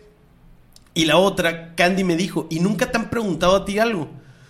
Pues de repente me dicen cosas o me preguntan, o no sé, tú, eh, Carlos Emilio, que tienen ese rollo de, no Yo creo que hemos, creo que hemos sido los únicos que hemos, te hemos estado preguntando que cosas. Sale una pregunta y, y, no falta, o sea, la persona que me dice, a ver, tú, no sé qué, un amigo, y tú, y tú, va, salen preguntas siempre. Y hay muchas cosas que yo siempre estoy diciendo de mí. Aunque quiera no repetirlo, lo tengo que repetir porque a lo mejor tú no lo sabes y lo tengo que decir, ah, pues esta página se dedica, ¿no? Pero me dijo Candy, este, Candy Romero, la de Atlas, la, directora de Atlas, me dijo, este, estaría chingón si me dejas que te entrevisten a ti. Este, cambiar el papel. Dije, ah, está chido. Ah, ahí quedó, ¿no? El comentario. Pero ahorita que estoy haciendo la temporada 2, o bueno, no la temporada 2, temporada 14, la toma 2 con todos los que han venido, le dije, oye, quiero invitarte, tú acabas de venir, ¿qué tanto podemos hablar de hace mes y medio que viniste? No has hecho, o no sé, has hecho mucho, pero ¿de qué más vamos a poder hablar? Pero ¿qué te parece si vienes y me haces esa plática que me dices? Nos cambiamos de lugar y este y tú empiezas a platicar conmigo. Va. Entonces, esos van a ser los dos cierres de esta temporada. Ah, será padrísimo. No quiero que me entrevisten, o sea, totalmente no lo hago por... Pero es que es inevitable. Por la parte creativa, así de hacerlo diferente el podcast. No es porque quiera que, ay, ¿cómo comenzaste? ¿Por qué brujo no es? Este? Es que sigues, es que si lo pones así, sigue siendo una entrevista, solamente que ya no es algo formal. Nunca ha sido formal. exactamente. es algo nunca ha sido formal. Exacto, pero tú eres el moderador, tú eres el que lleva, el que, el que pone el tema, entonces al fin y al cabo, sí es una entrevista, solamente que pues algo informal. No sé si viste que estaba un podcast abierto cuando llegaste. Ajá. Y este, están dos comediantes con Roberto Martínez, y él siempre dice Hoy tenemos un invitado muy especial. Siempre dice esa línea. Y lo interrumpe uno de los comediantes, lo interrumpe y le dice, oye, espérate, espérate, nunca has dicho, hoy tenemos un invitado más o menos. Y se quedó así como el güey como, no. o sea, imagínate que un día, buenas noches, hoy tenemos un invitado de mierda que ni modo tuvo que venir. Estaría chingón. Porque es el único que dijo que sí. No sé, o que alguien dijera, este cuando estoy hablando, buenos días, buenas tengo esa, muletilla nomás para, como, tengo una entrada, una línea de entrada y una línea de salida. Pues es que por educación también. Las tengo, ¿no? O sea, una línea de entrada y una línea de salida. Por Lo que esté en medio, no tengo ni tiempo, ni formato, nada, nada, nada. Es una plática vil entre estas dos personas que estén. Pero digo, ¿qué tal si un día la persona me interrumpe y empieza a decir lo que sea? No le voy a callar. O sea, es libre quien se siente aquí de hablar de lo que quiera. Y eso, no sé si te lo dije a ti ahorita, te lo dije la pasada. Di lo que quieras como quieras. no tengo, no le debo nada a nadie. es, este, una plática y para que sea real se tiene que hablar de lo que se quiera hablar. Y al final casi intento preguntar, ¿tienes algo más que decir? si querías decirlo. Y luego una hora se vuelven dos horas y luego en tres horas, y hasta cuatro horas y se pasa el tiempo. El más largo ha sido cuatro horas con, con José Luis. Ah, este. Sí he tenido ganas de romper el récord, pero cuando pienso en lo que va a tardar en renderizar el video, no quiero. Dos días. No manches, esperando, esperando. De hecho, ya empecé a editar en el, en el, en el celular. Cuando fuimos a Villahermosa, no sé si viste que yo iba editando. Este, porque ya no da la compu, se queda trabajando. Aprendí ya, este, cambié de teléfono y me puse a editar también más ahí porque a veces la compu se queda jalando. Y Pero ya es más fácil editarlo en el celular también. Sí, sí, hay más programas, este. Pero sí, bueno, qué chido que te dijeron que, les gustó y que vieron algo que no habían visto de... Sí, sí, que son muy padre y de hecho estuve, lo estuve compartiendo en varias páginas también. Y sí, sí, sí fue de, del gusto. Si hubiéramos metido publicidad, yo creo que también. Te agradezco que hayas compartido eso, eso, este... Sí, claro. No le he dicho mucho o no lo he dicho abierto porque igual hay las cosas que no, no, no me hacen sentir bien, no les pongo atención. Pero sí, las personas que han venido y no han compartido, qué mal pedo. O sea, neta, qué mal pedo. Siquiera que me dijeran el por qué no lo hicieron o cómo mejorar. A lo mejor les daba pena, no lo sé. no lo... sé, pero me hubieran dicho que no querían venir. O a lo mejor soy muy insistente y por eso vinieron, probablemente. bueno, ya que ya voy. sí, este cabrón no va a dejar escribir hasta que no vaya.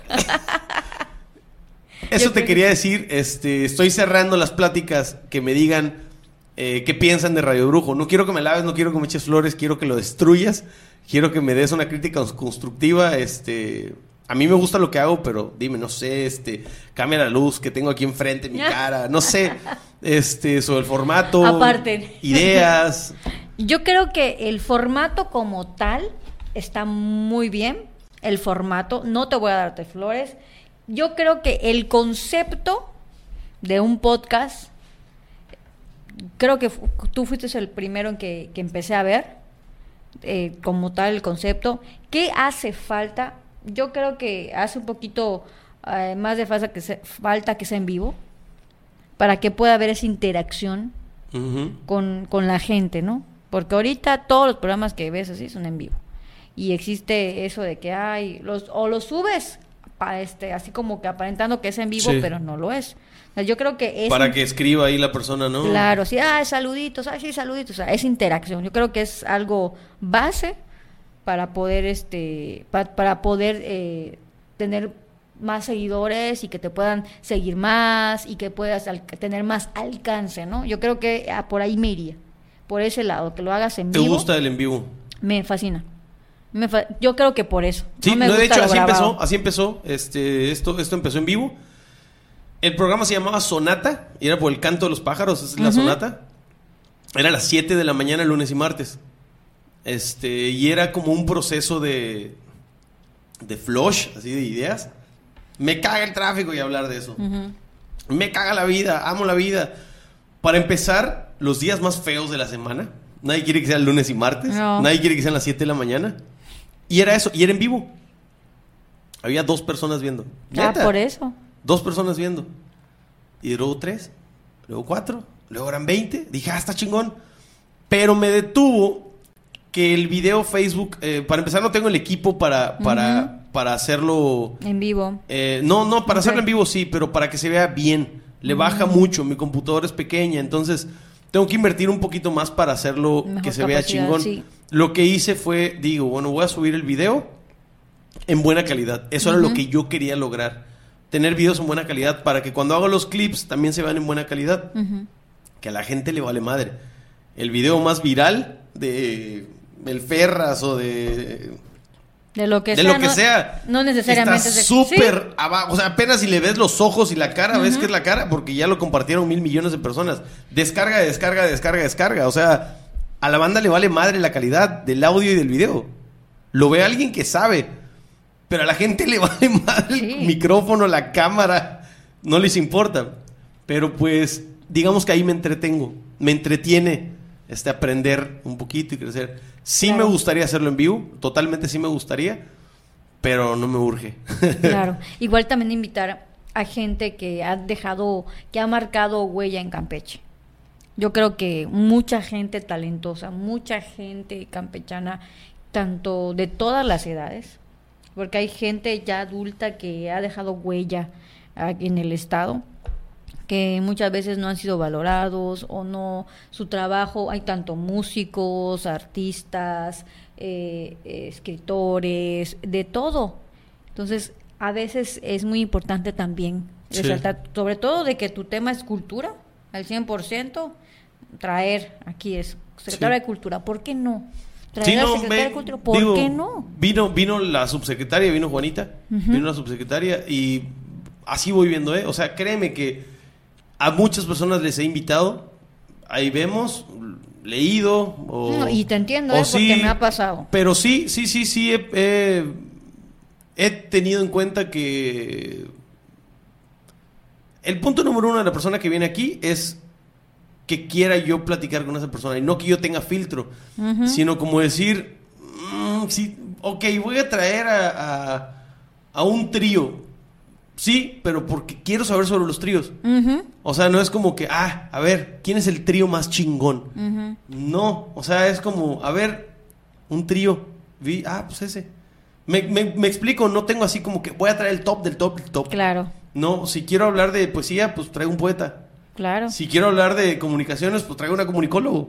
o sea, no, no pienso tanto como que estandartes o cosas así.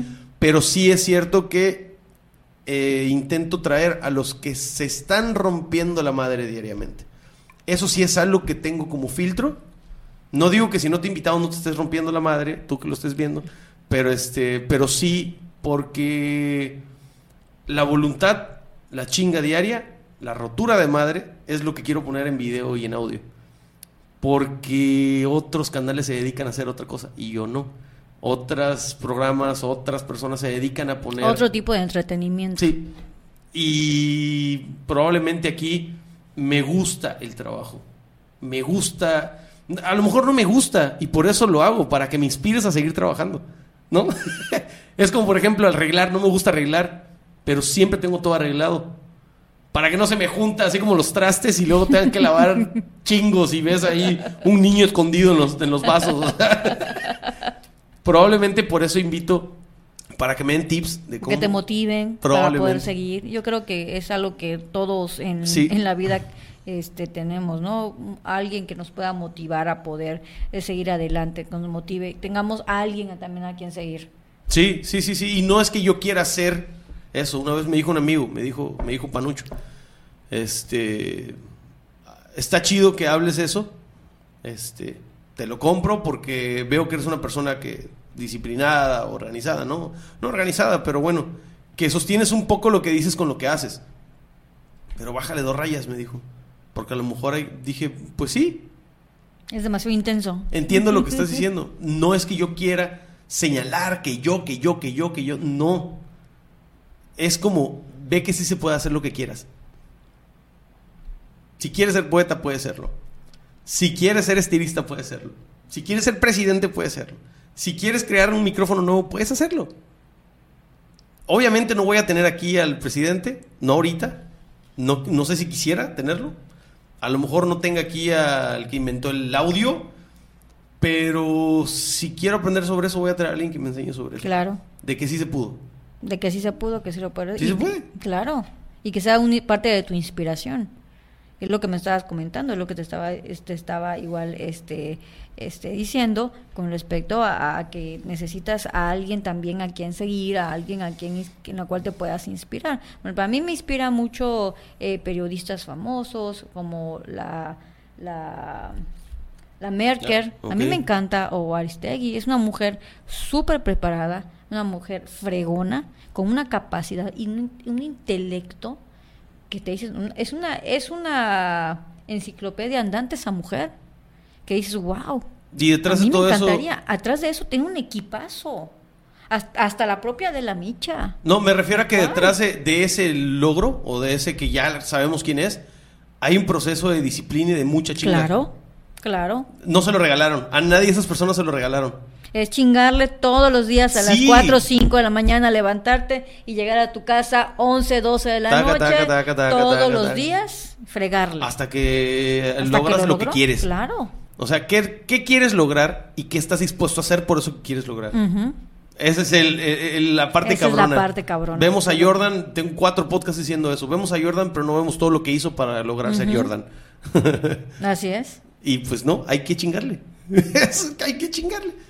A lo mejor te puedas ahorrar si haces inteligente tu chingada.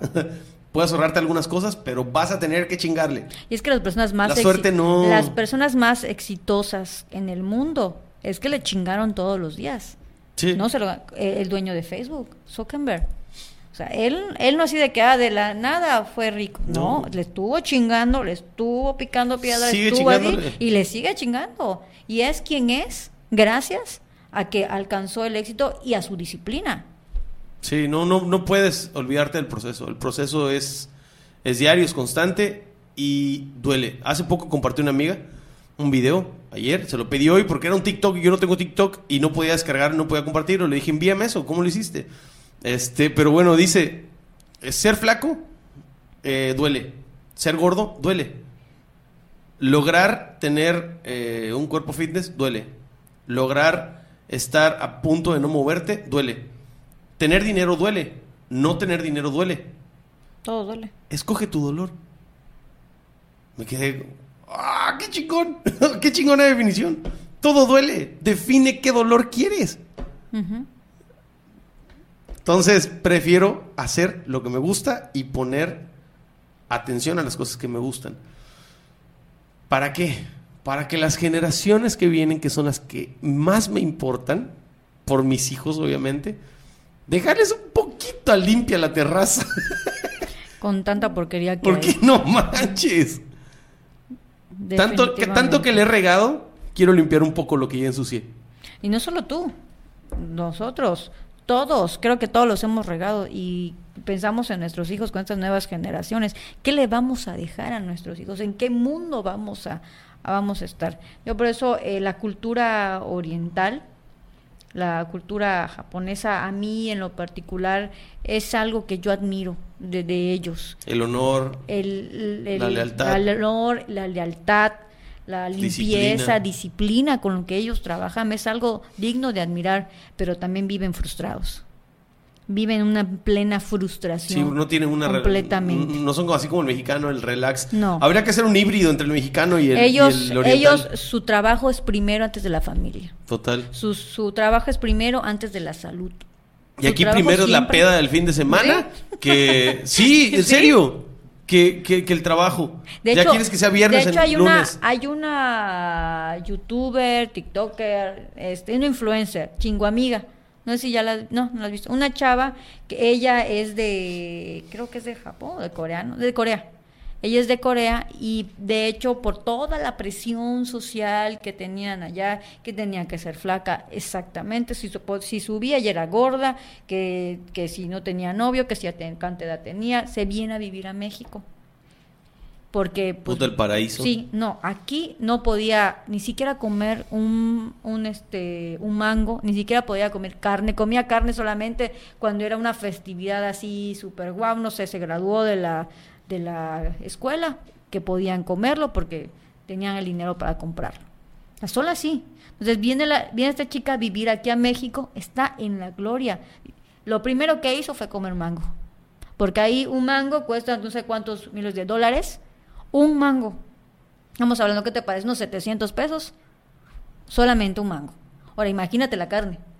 Imagínate todo lo que cuesta ella vino acá y en sus videos ese choque de cultura que hay en México junto con Corea, entonces ella está feliz acá, su ya, se, ya de vez en cuando se viene a traer a sus familiares. Y fíjate que ella estaba enferma ahí donde se encontraba, en Corea.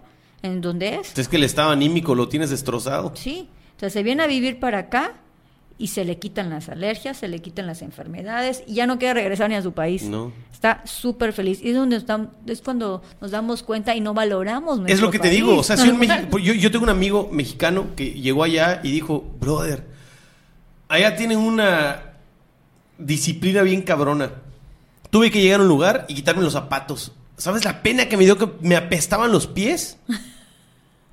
Ahorita obviamente ya no le apestan los pies y pueden darse zapatos por donde sea, roto el calcetín, imagínate. o sea, a los mexicanos nos hace falta ir allí. Sí. Y a ellos les hace falta venir aquí. Yo creo que sí. Un intercambio de vez en cuando. Hay que hacer un híbrido entre esas dos cosas porque necesitas relajarte y necesitas disciplinarte. Sí. No puedes vivir a las... Al ahí se va. a ver cómo sale. De que, ay, sí, lo hago, hoy lo hago, mañana no. Eso es lo que me dicen que señalo mucho y que debo de callármelo, pero no puedo. No puedo porque es un deber. Ya perdí 25 años de mi vida y no quiero decir que lo que hice en los primeros 25 no valió. No, claro que valió, pues, pero me hubiera gustado hacerlo mejor. me hubiera gustado tener la experiencia que tengo ahorita de todas las cosas que he regado, porque a lo mejor este estudio no sería de 3x3, sino sería un edificio. Bueno, pero te enseñó. Y daría... sí, sí, total. Si no hubiera regado todo lo que regué, no sería quien soy. Pero, pues entonces siento como un poco de prisa, ¿no? Tengo un poquito de prisa. Sí, ¿no? Acuérdate que el que hizo... ¿Cómo se llama esta empresa? KFC. Es una persona de 70 años y creó KFC. O sea, su sueño de tener Y si le preguntaras a don, el, capitán, este, no sé qué, si le preguntaras al general, así era, si le preguntaras te diría que hubieran querido hacerlo a los 50, pero pues ese fue su momento y su tiempo. Entonces la moraleja es no dejar de hacer lo que te gusta, te apasiona sin dejar de relajarte, pero con disciplina. Sí, claro. Siempre estando. Gánate el descanso. Claro. Del descanso no va primero. Podría ser, pero te vas a quedar descansando toda la vida. Claro. Si es como, ah, bueno, esta semana empiezo con el descanso, ok, pero ya te lo ganaste porque tienes un pre, ¿no? Puede ser. Y dejar de salir un poco de tu zona de confort. Tienes que salir de tu zona de confort. Tienes que salir de tu zona de confort. Diariamente. y hacer cosas nuevas también. Es padre. Por ejemplo, a mí es algo, con algo con el que sueño hacer, a mí me gustan las alturas. es algo que me... No ¿Te gustan? Me gustan las alturas. Ok. Es algo que me... La adrenalina, es, no sé, algo de que cuando estoy en algo altísimo, me como que me hierro, ¿no? Una, me fui a, a Monterrey eh, el año pasado y me subí a... Eh, es una, un, es un como de, ay, no me acuerdo cuántos metros, pero es altísimo. Es un parque de, de, de, petrolero o algo así, altísimo. Y me acuerdo que me subí, subimos en el elevador y quedamos en lo alto, así, no sé si la torre latinoamericana. Cuando te subes, quedas, ves todo así, los edificios grandísimos. Así me subí. No sabes qué chingón se siente. Y es algo que me gustaría, bueno, del bungee ya me tiré. Muy pocos lo saben. Sí. del baño ya me tiré, muy pocos, ¿eh? Algo que me gustaría hacer es tirarme del paracaídas. No sabes la adrenalina que debe sentirse. Estar en, el, la avioneta y saber que te vas a caer y saber que te puedes morir en ese momento. Un amigo me dijo, Ade, pero es que no puedes estar soñando con eso porque ya tienes responsabilidad. Tienes que ser responsable, tienes un hijo. ¿Pero qué tiene? Y así, sí, yo sé que soy responsable, tengo un hijo, pero llegas lo quiero hacer. Pero ¿qué tiene? o sea, el índice de muerte por eso es, es mínimo. Es mínima, pero él lo ve del lado de, de, que es papá, ¿no? El lado, el lado que es padre. En ese, en, de ese lado lo ve. Yo lo veo de, Pero hay cosas más peligrosas diarias. Sí, como subirte. Como la Coca-Cola. O sea. Comer azúcar. Sí, total, pastor. Eventualmente te va a matar más rápido que a lo mejor el bien que te haría hacer algo que siempre has querido hacer. Sí. Entonces, esa, eso es algo que a mí me encantaría hacer, ¿no? Pues ¿Sabes? Pues dale caña, júntate tus cinco mil baros ya. Me voy a Cancún y ahí más bien. La neta. Porque ahí sí, sí están, sí están cariñosos, ¿eh? O igual también subirme a, un globo aerostático ya sabes, no sé en cuántos pies de altura y no, hombre. Sí, debe estar chingón. De, pero debe estar, con el simple hecho de estar allá arriba y estar viendo todo el horizonte, y estar viendo todo, todo abajo y de ver cómo se ve chiquitita la tierra, no, te lo cuento, te lo estoy, te lo estoy relatando y siento que ah, como que, que, me empieza a hormiguear todo y que me encantaría hacerlo. Y lo voy a hacer, porque pues sé que lo voy a hacer, aunque yo estoy viejita, pero lo hago. O sea, sí, no, no, no, no, no. a la oportunidad que tenga, como en el bonche, a la oportunidad que tenga, me aviento. Yo no sé si tengo cosas así por, por hacer. Este, tengo una sola meta por ahora en viaje. tengo una sola meta, un solo sitio donde ir. pero este. Pero no, no, no, no sé, cosas así que quiero hacer. No sé. Sí, igual, igual ir y viajar en avión igual me encanta. Es algo que me gusta mucho. No sé si cuando el avión empieza a, encender y se empieza a subir, ahí es donde se siente feo, cuando empieza a elevarse. Cuando baja no es tanto, es cuando la subida. A veces es al revés. No, sí. a veces en el bajón está... Ah, fíjate que no. No te ha tocado. me, ha me ha tocado turbulencias horribles, que me acuerdo que fueron una hora de turbulencias, de Campeche a Monterrey precisamente. Pero había tormenta eléctrica. Ok. Estaba lloviendo habían trenes, rayos, etcétera. Y pasó, yo estaba de la, la ventana y justamente vi un rayo junto a mí y la señora que estaba enfrente mío sacó su rosario y empieza a rezar. No, pues ver todo el panorama así fue. Pero el avión venía así, así, bajaba, bajaba, como que le daba vuelta. Una hora no pudo, no pudimos este, aterrizar. aterrizar porque estaba muy feo el clima y fue entrando ahí entrando a la ciudad. Sí. Fue que no pudimos y sea, no, hombre, sí, creo que ahí sí sudé y me puse nerviosa, creo que no sé cuántos padres nuestros recé y cuántos sabes María, no lo sé, pero sí, sí, que, creo que fue lo más intenso que, que, que sí, pensé, lo primero que pensé, dije, se va a caer el avión, y no va a poder aterrizar mi hijo, fue lo primero que pensé, yo creo que te pasa cuando pasas un... Ah, sí, estar y morir ahí. Sí. Hay muchas, digo, cualquier muerte así accidental es, es, debe ser fea, los últimos segundos, pero... Accidentes, accidentes. Ahí en, el avión, eh, esa, esos segundos junto a un chingo de gente gritando debe ser algo castroso. Debe ser horrible. Sí, ya sabes, o sea, el, grupal, las muertes grupales deben ser muy asculeyes. Debe ser horrible, imagínate, sabiendo que no vas a volver a ver a tu, tu familia. Y eso que te pasa una película en tu mente cuando... Oh, cuando ya te, cuando te vas a morir o cuando vas a tener un accidente o algo así, es verdad. Te lo digo tal cual, sí pasa. Te pasa como un, flashback de todo lo que viviste, de, te pasa como que tus memorias, lo que, hiciste bien, lo que hiciste mal, lo que tenías que hacer. Sí te pasa. Y te lo digo porque a mí, a mí me pasó un, accidente de, vehículo y eso me pasó. Lo primero que pensé cuando estaba girando el vehículo mi vida, mi familia, todavía no era mamá. Mi vida, mi familia, mis papás, lo primero que pensé. No, hombre, fue, fue un impacto muy, muy fuerte. ¿Te cambió un poco? Sí, me hizo más responsable. Me hizo más responsable con mi vida, la vida. más responsable con mi vida, con, con mis cosas. Maduré ahora sí que al trancazo, literalmente al trancazo Gracias por usar la palabra literal como debe ser. Gracias. Y, y sí, fue, fue cuando donde que cambió un poco. Creo que tenía como unos 20 por allá. Igual cuando me operaron también. Porque igual ya me han operado. Así que cuando tenía yo 19 años, igual estuve al borde. De, tenía una... Eso no le he contado a casi nadie. Eh, tenía una hemorragia interna ya tenía 12 horas con esa hemorragia interna. Eh, de, yo padezco de quistes de los ovarios. Entonces, eh, los quistes de los ovarios se me rompieron.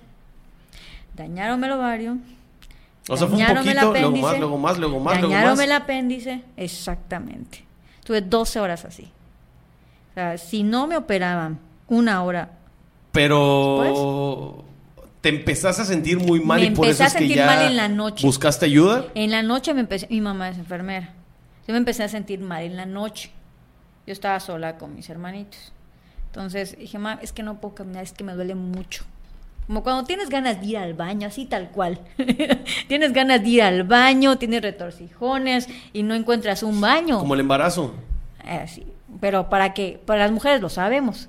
Bueno, para que tú puedas entender el dolor, como el de la colitis, algo así, intenso. Entonces, yo me sentía mal, caminaba así, agarraba las paredes porque de verdad no podía caminar. Le dije, mami, es que me siento mal. Aguántate, seguro es algo. Tengo 12 horas aguantándome. No, esa estaba pasando. Ella llegó en la mañana de trabajar porque tenía su guardia en la noche. Y fue que me fue, me fue a buscar y me llevó al liste. Y me llaman los doctores que no, es que tengo que estar en observación, que no sé qué cosa, tenía mi pasota de este tamaño.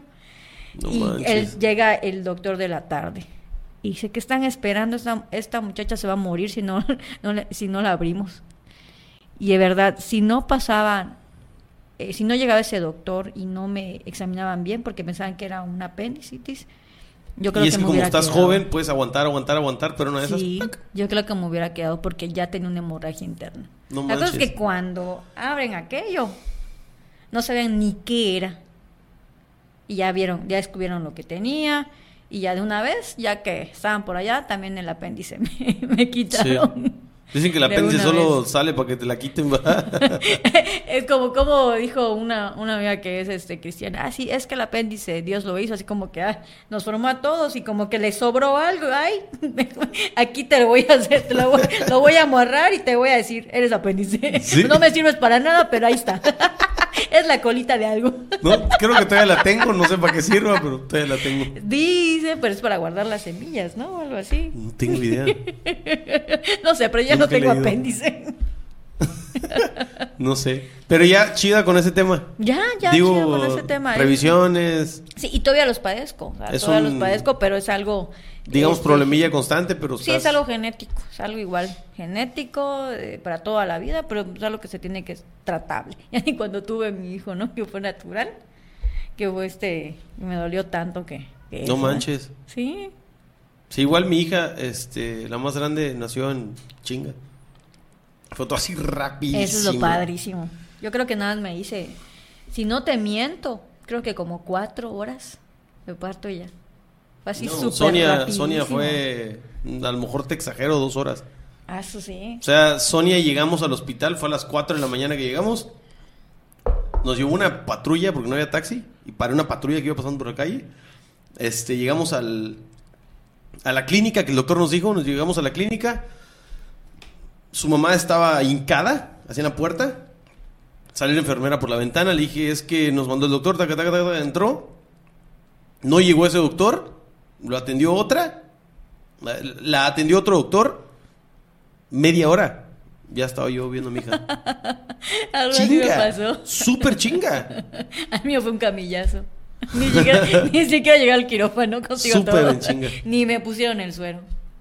No, sí, Con eso te digo todo. No, igual a ella le dijeron, te vamos Casi, casi en el pasillo. ¿Cómo se llama la, la... epidural? Ajá, la epidural.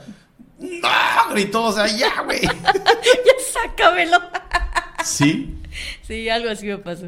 Pero ni, es más, ni tiempo de gritar me dio. Con eso te digo todo. O sea, ni tiempo de gritar y nadie me creía. En mi casa nadie me creía porque este era pues como era prima, primerida, entonces nadie te creía que, ay, no, es que ya viene, que ya viene el niño.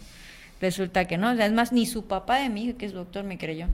Sí. Con, nada más cuando vieron que ya se rompió fuente, que yo ya estaba empezando a pujar. Estaba sentada en el área de, exploración junto con cinco también parturientas y nadie me creía. Y cuando lo vea, a empezar a reír.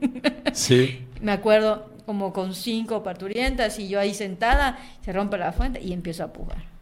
Y le digo al papá de mi hijo, ¿sabes qué? Bye, va para afuera. Ya va para afuera. Es que no puede ser, eres primeriza, apenas llevas ¿Pero qué no te hicieron el tacto para ver qué? Es que todavía no, no, no me habían pasado. O sea, es que cuando yo tuve mi... mi Pero te checan, deben de checarte me la checaron, me, me, checaron fui a mi revisión normal del doctor y me dijo que ya estaba en, en labor. O sea, no en labor, ya estaba sí, pero hay este, gente dos de dilatación. Dos de dilatación al siete de dilatación tarda hasta 48 horas. Bueno, yo estaba en dos de dilatación. Por eso me dijeron Pero también hay gente que, que, que, no. no. Bueno, pues yo fui de esa gente que no. que de los dos, desde las 7 de la noche, 9 de la noche que me revisaron, en como a las 2, 3 ya estaba afuera.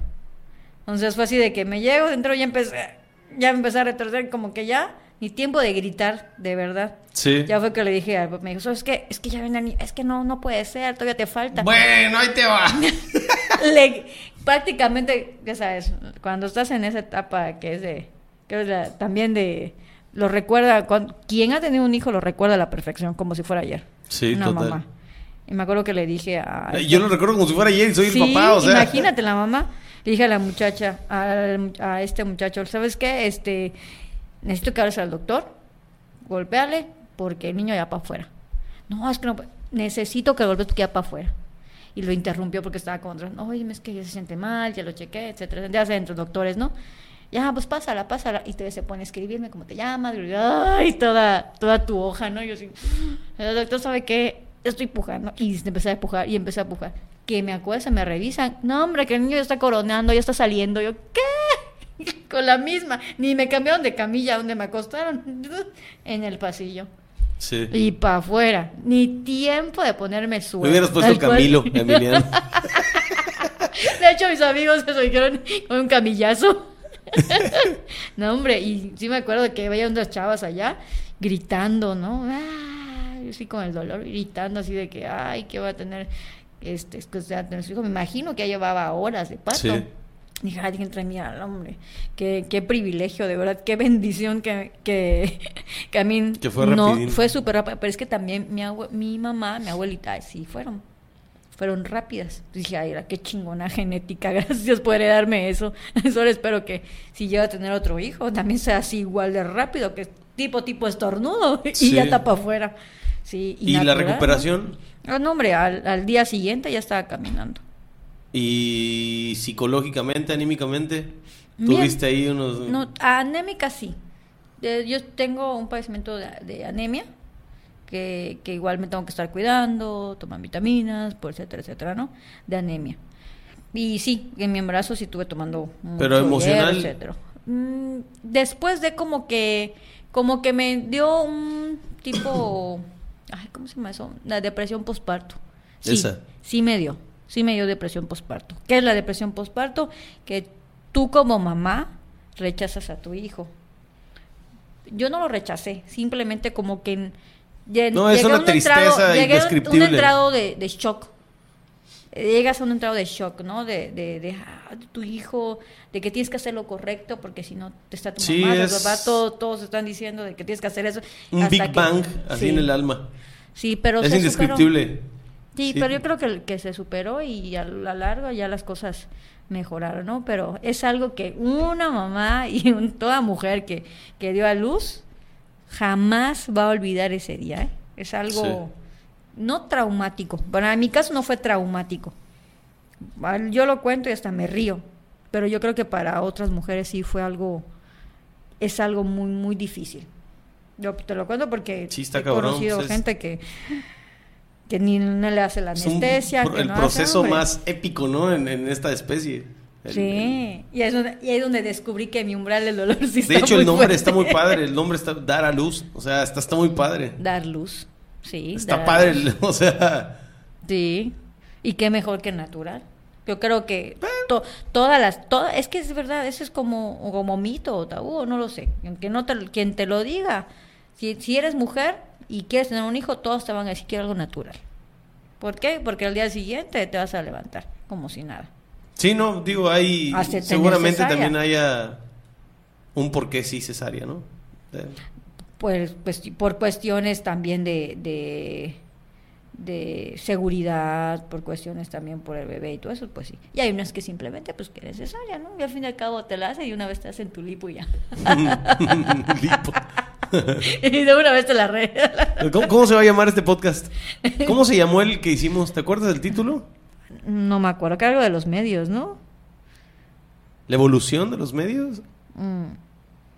No, ese creo que fue el primer clip. Fue el primer clip, sí. No me acuerdo cómo se llamó. No me acuerdo cómo se llamó. Pero bueno, a este le vamos a poner Dar a luz. Dar a luz. No, porque ya no, no hablamos solo de eso. Y ya expuse cómo de ¿Cómo fregados Ya se, va a enterar este? cómo, cómo salió Emiliano. El paracaídas. Sí, la vida es un paracaídas. La vida es un paracaídas. Me late. Me late, la vida es un paracaídas. Está, perfecto. ¿Algo más quieras decir a la banda que te está viendo? Pues nada. Que entrenen, nada. sé, que es el, sé que es el único capítulo que va a haber. Después de un año que vio el otro. Me dijo, me obligaron a verlo. Esto no quiero que lo obliguen. No, pues más que nada agradecerte a ti por haberme invitado a esta, por esta segunda ocasión. La verdad me la paso muy chido, me la paso bien padre. Yo creo que tocamos temas que ni pensamos que íbamos a tocar. y pues bueno, más que nada, eh, pues desearte lo suerte, desearte lo mejor y que pues vengan más temporadas. que vengan más gente, vengan más temporadas y deseándote también lo mejor de los éxitos. Eres un chingón. Gracias, gracias. Nos vemos el 4 de septiembre. Están invitados todos en el toquín de celebración. Perfecto, ahí vamos a estar. Ya se lo saben, nadie los quiere, pero quieres a sí mismos. ¡Paz! ¿En qué momento empecé a hablar de dar a luz? ¿Qué pedo? No sé.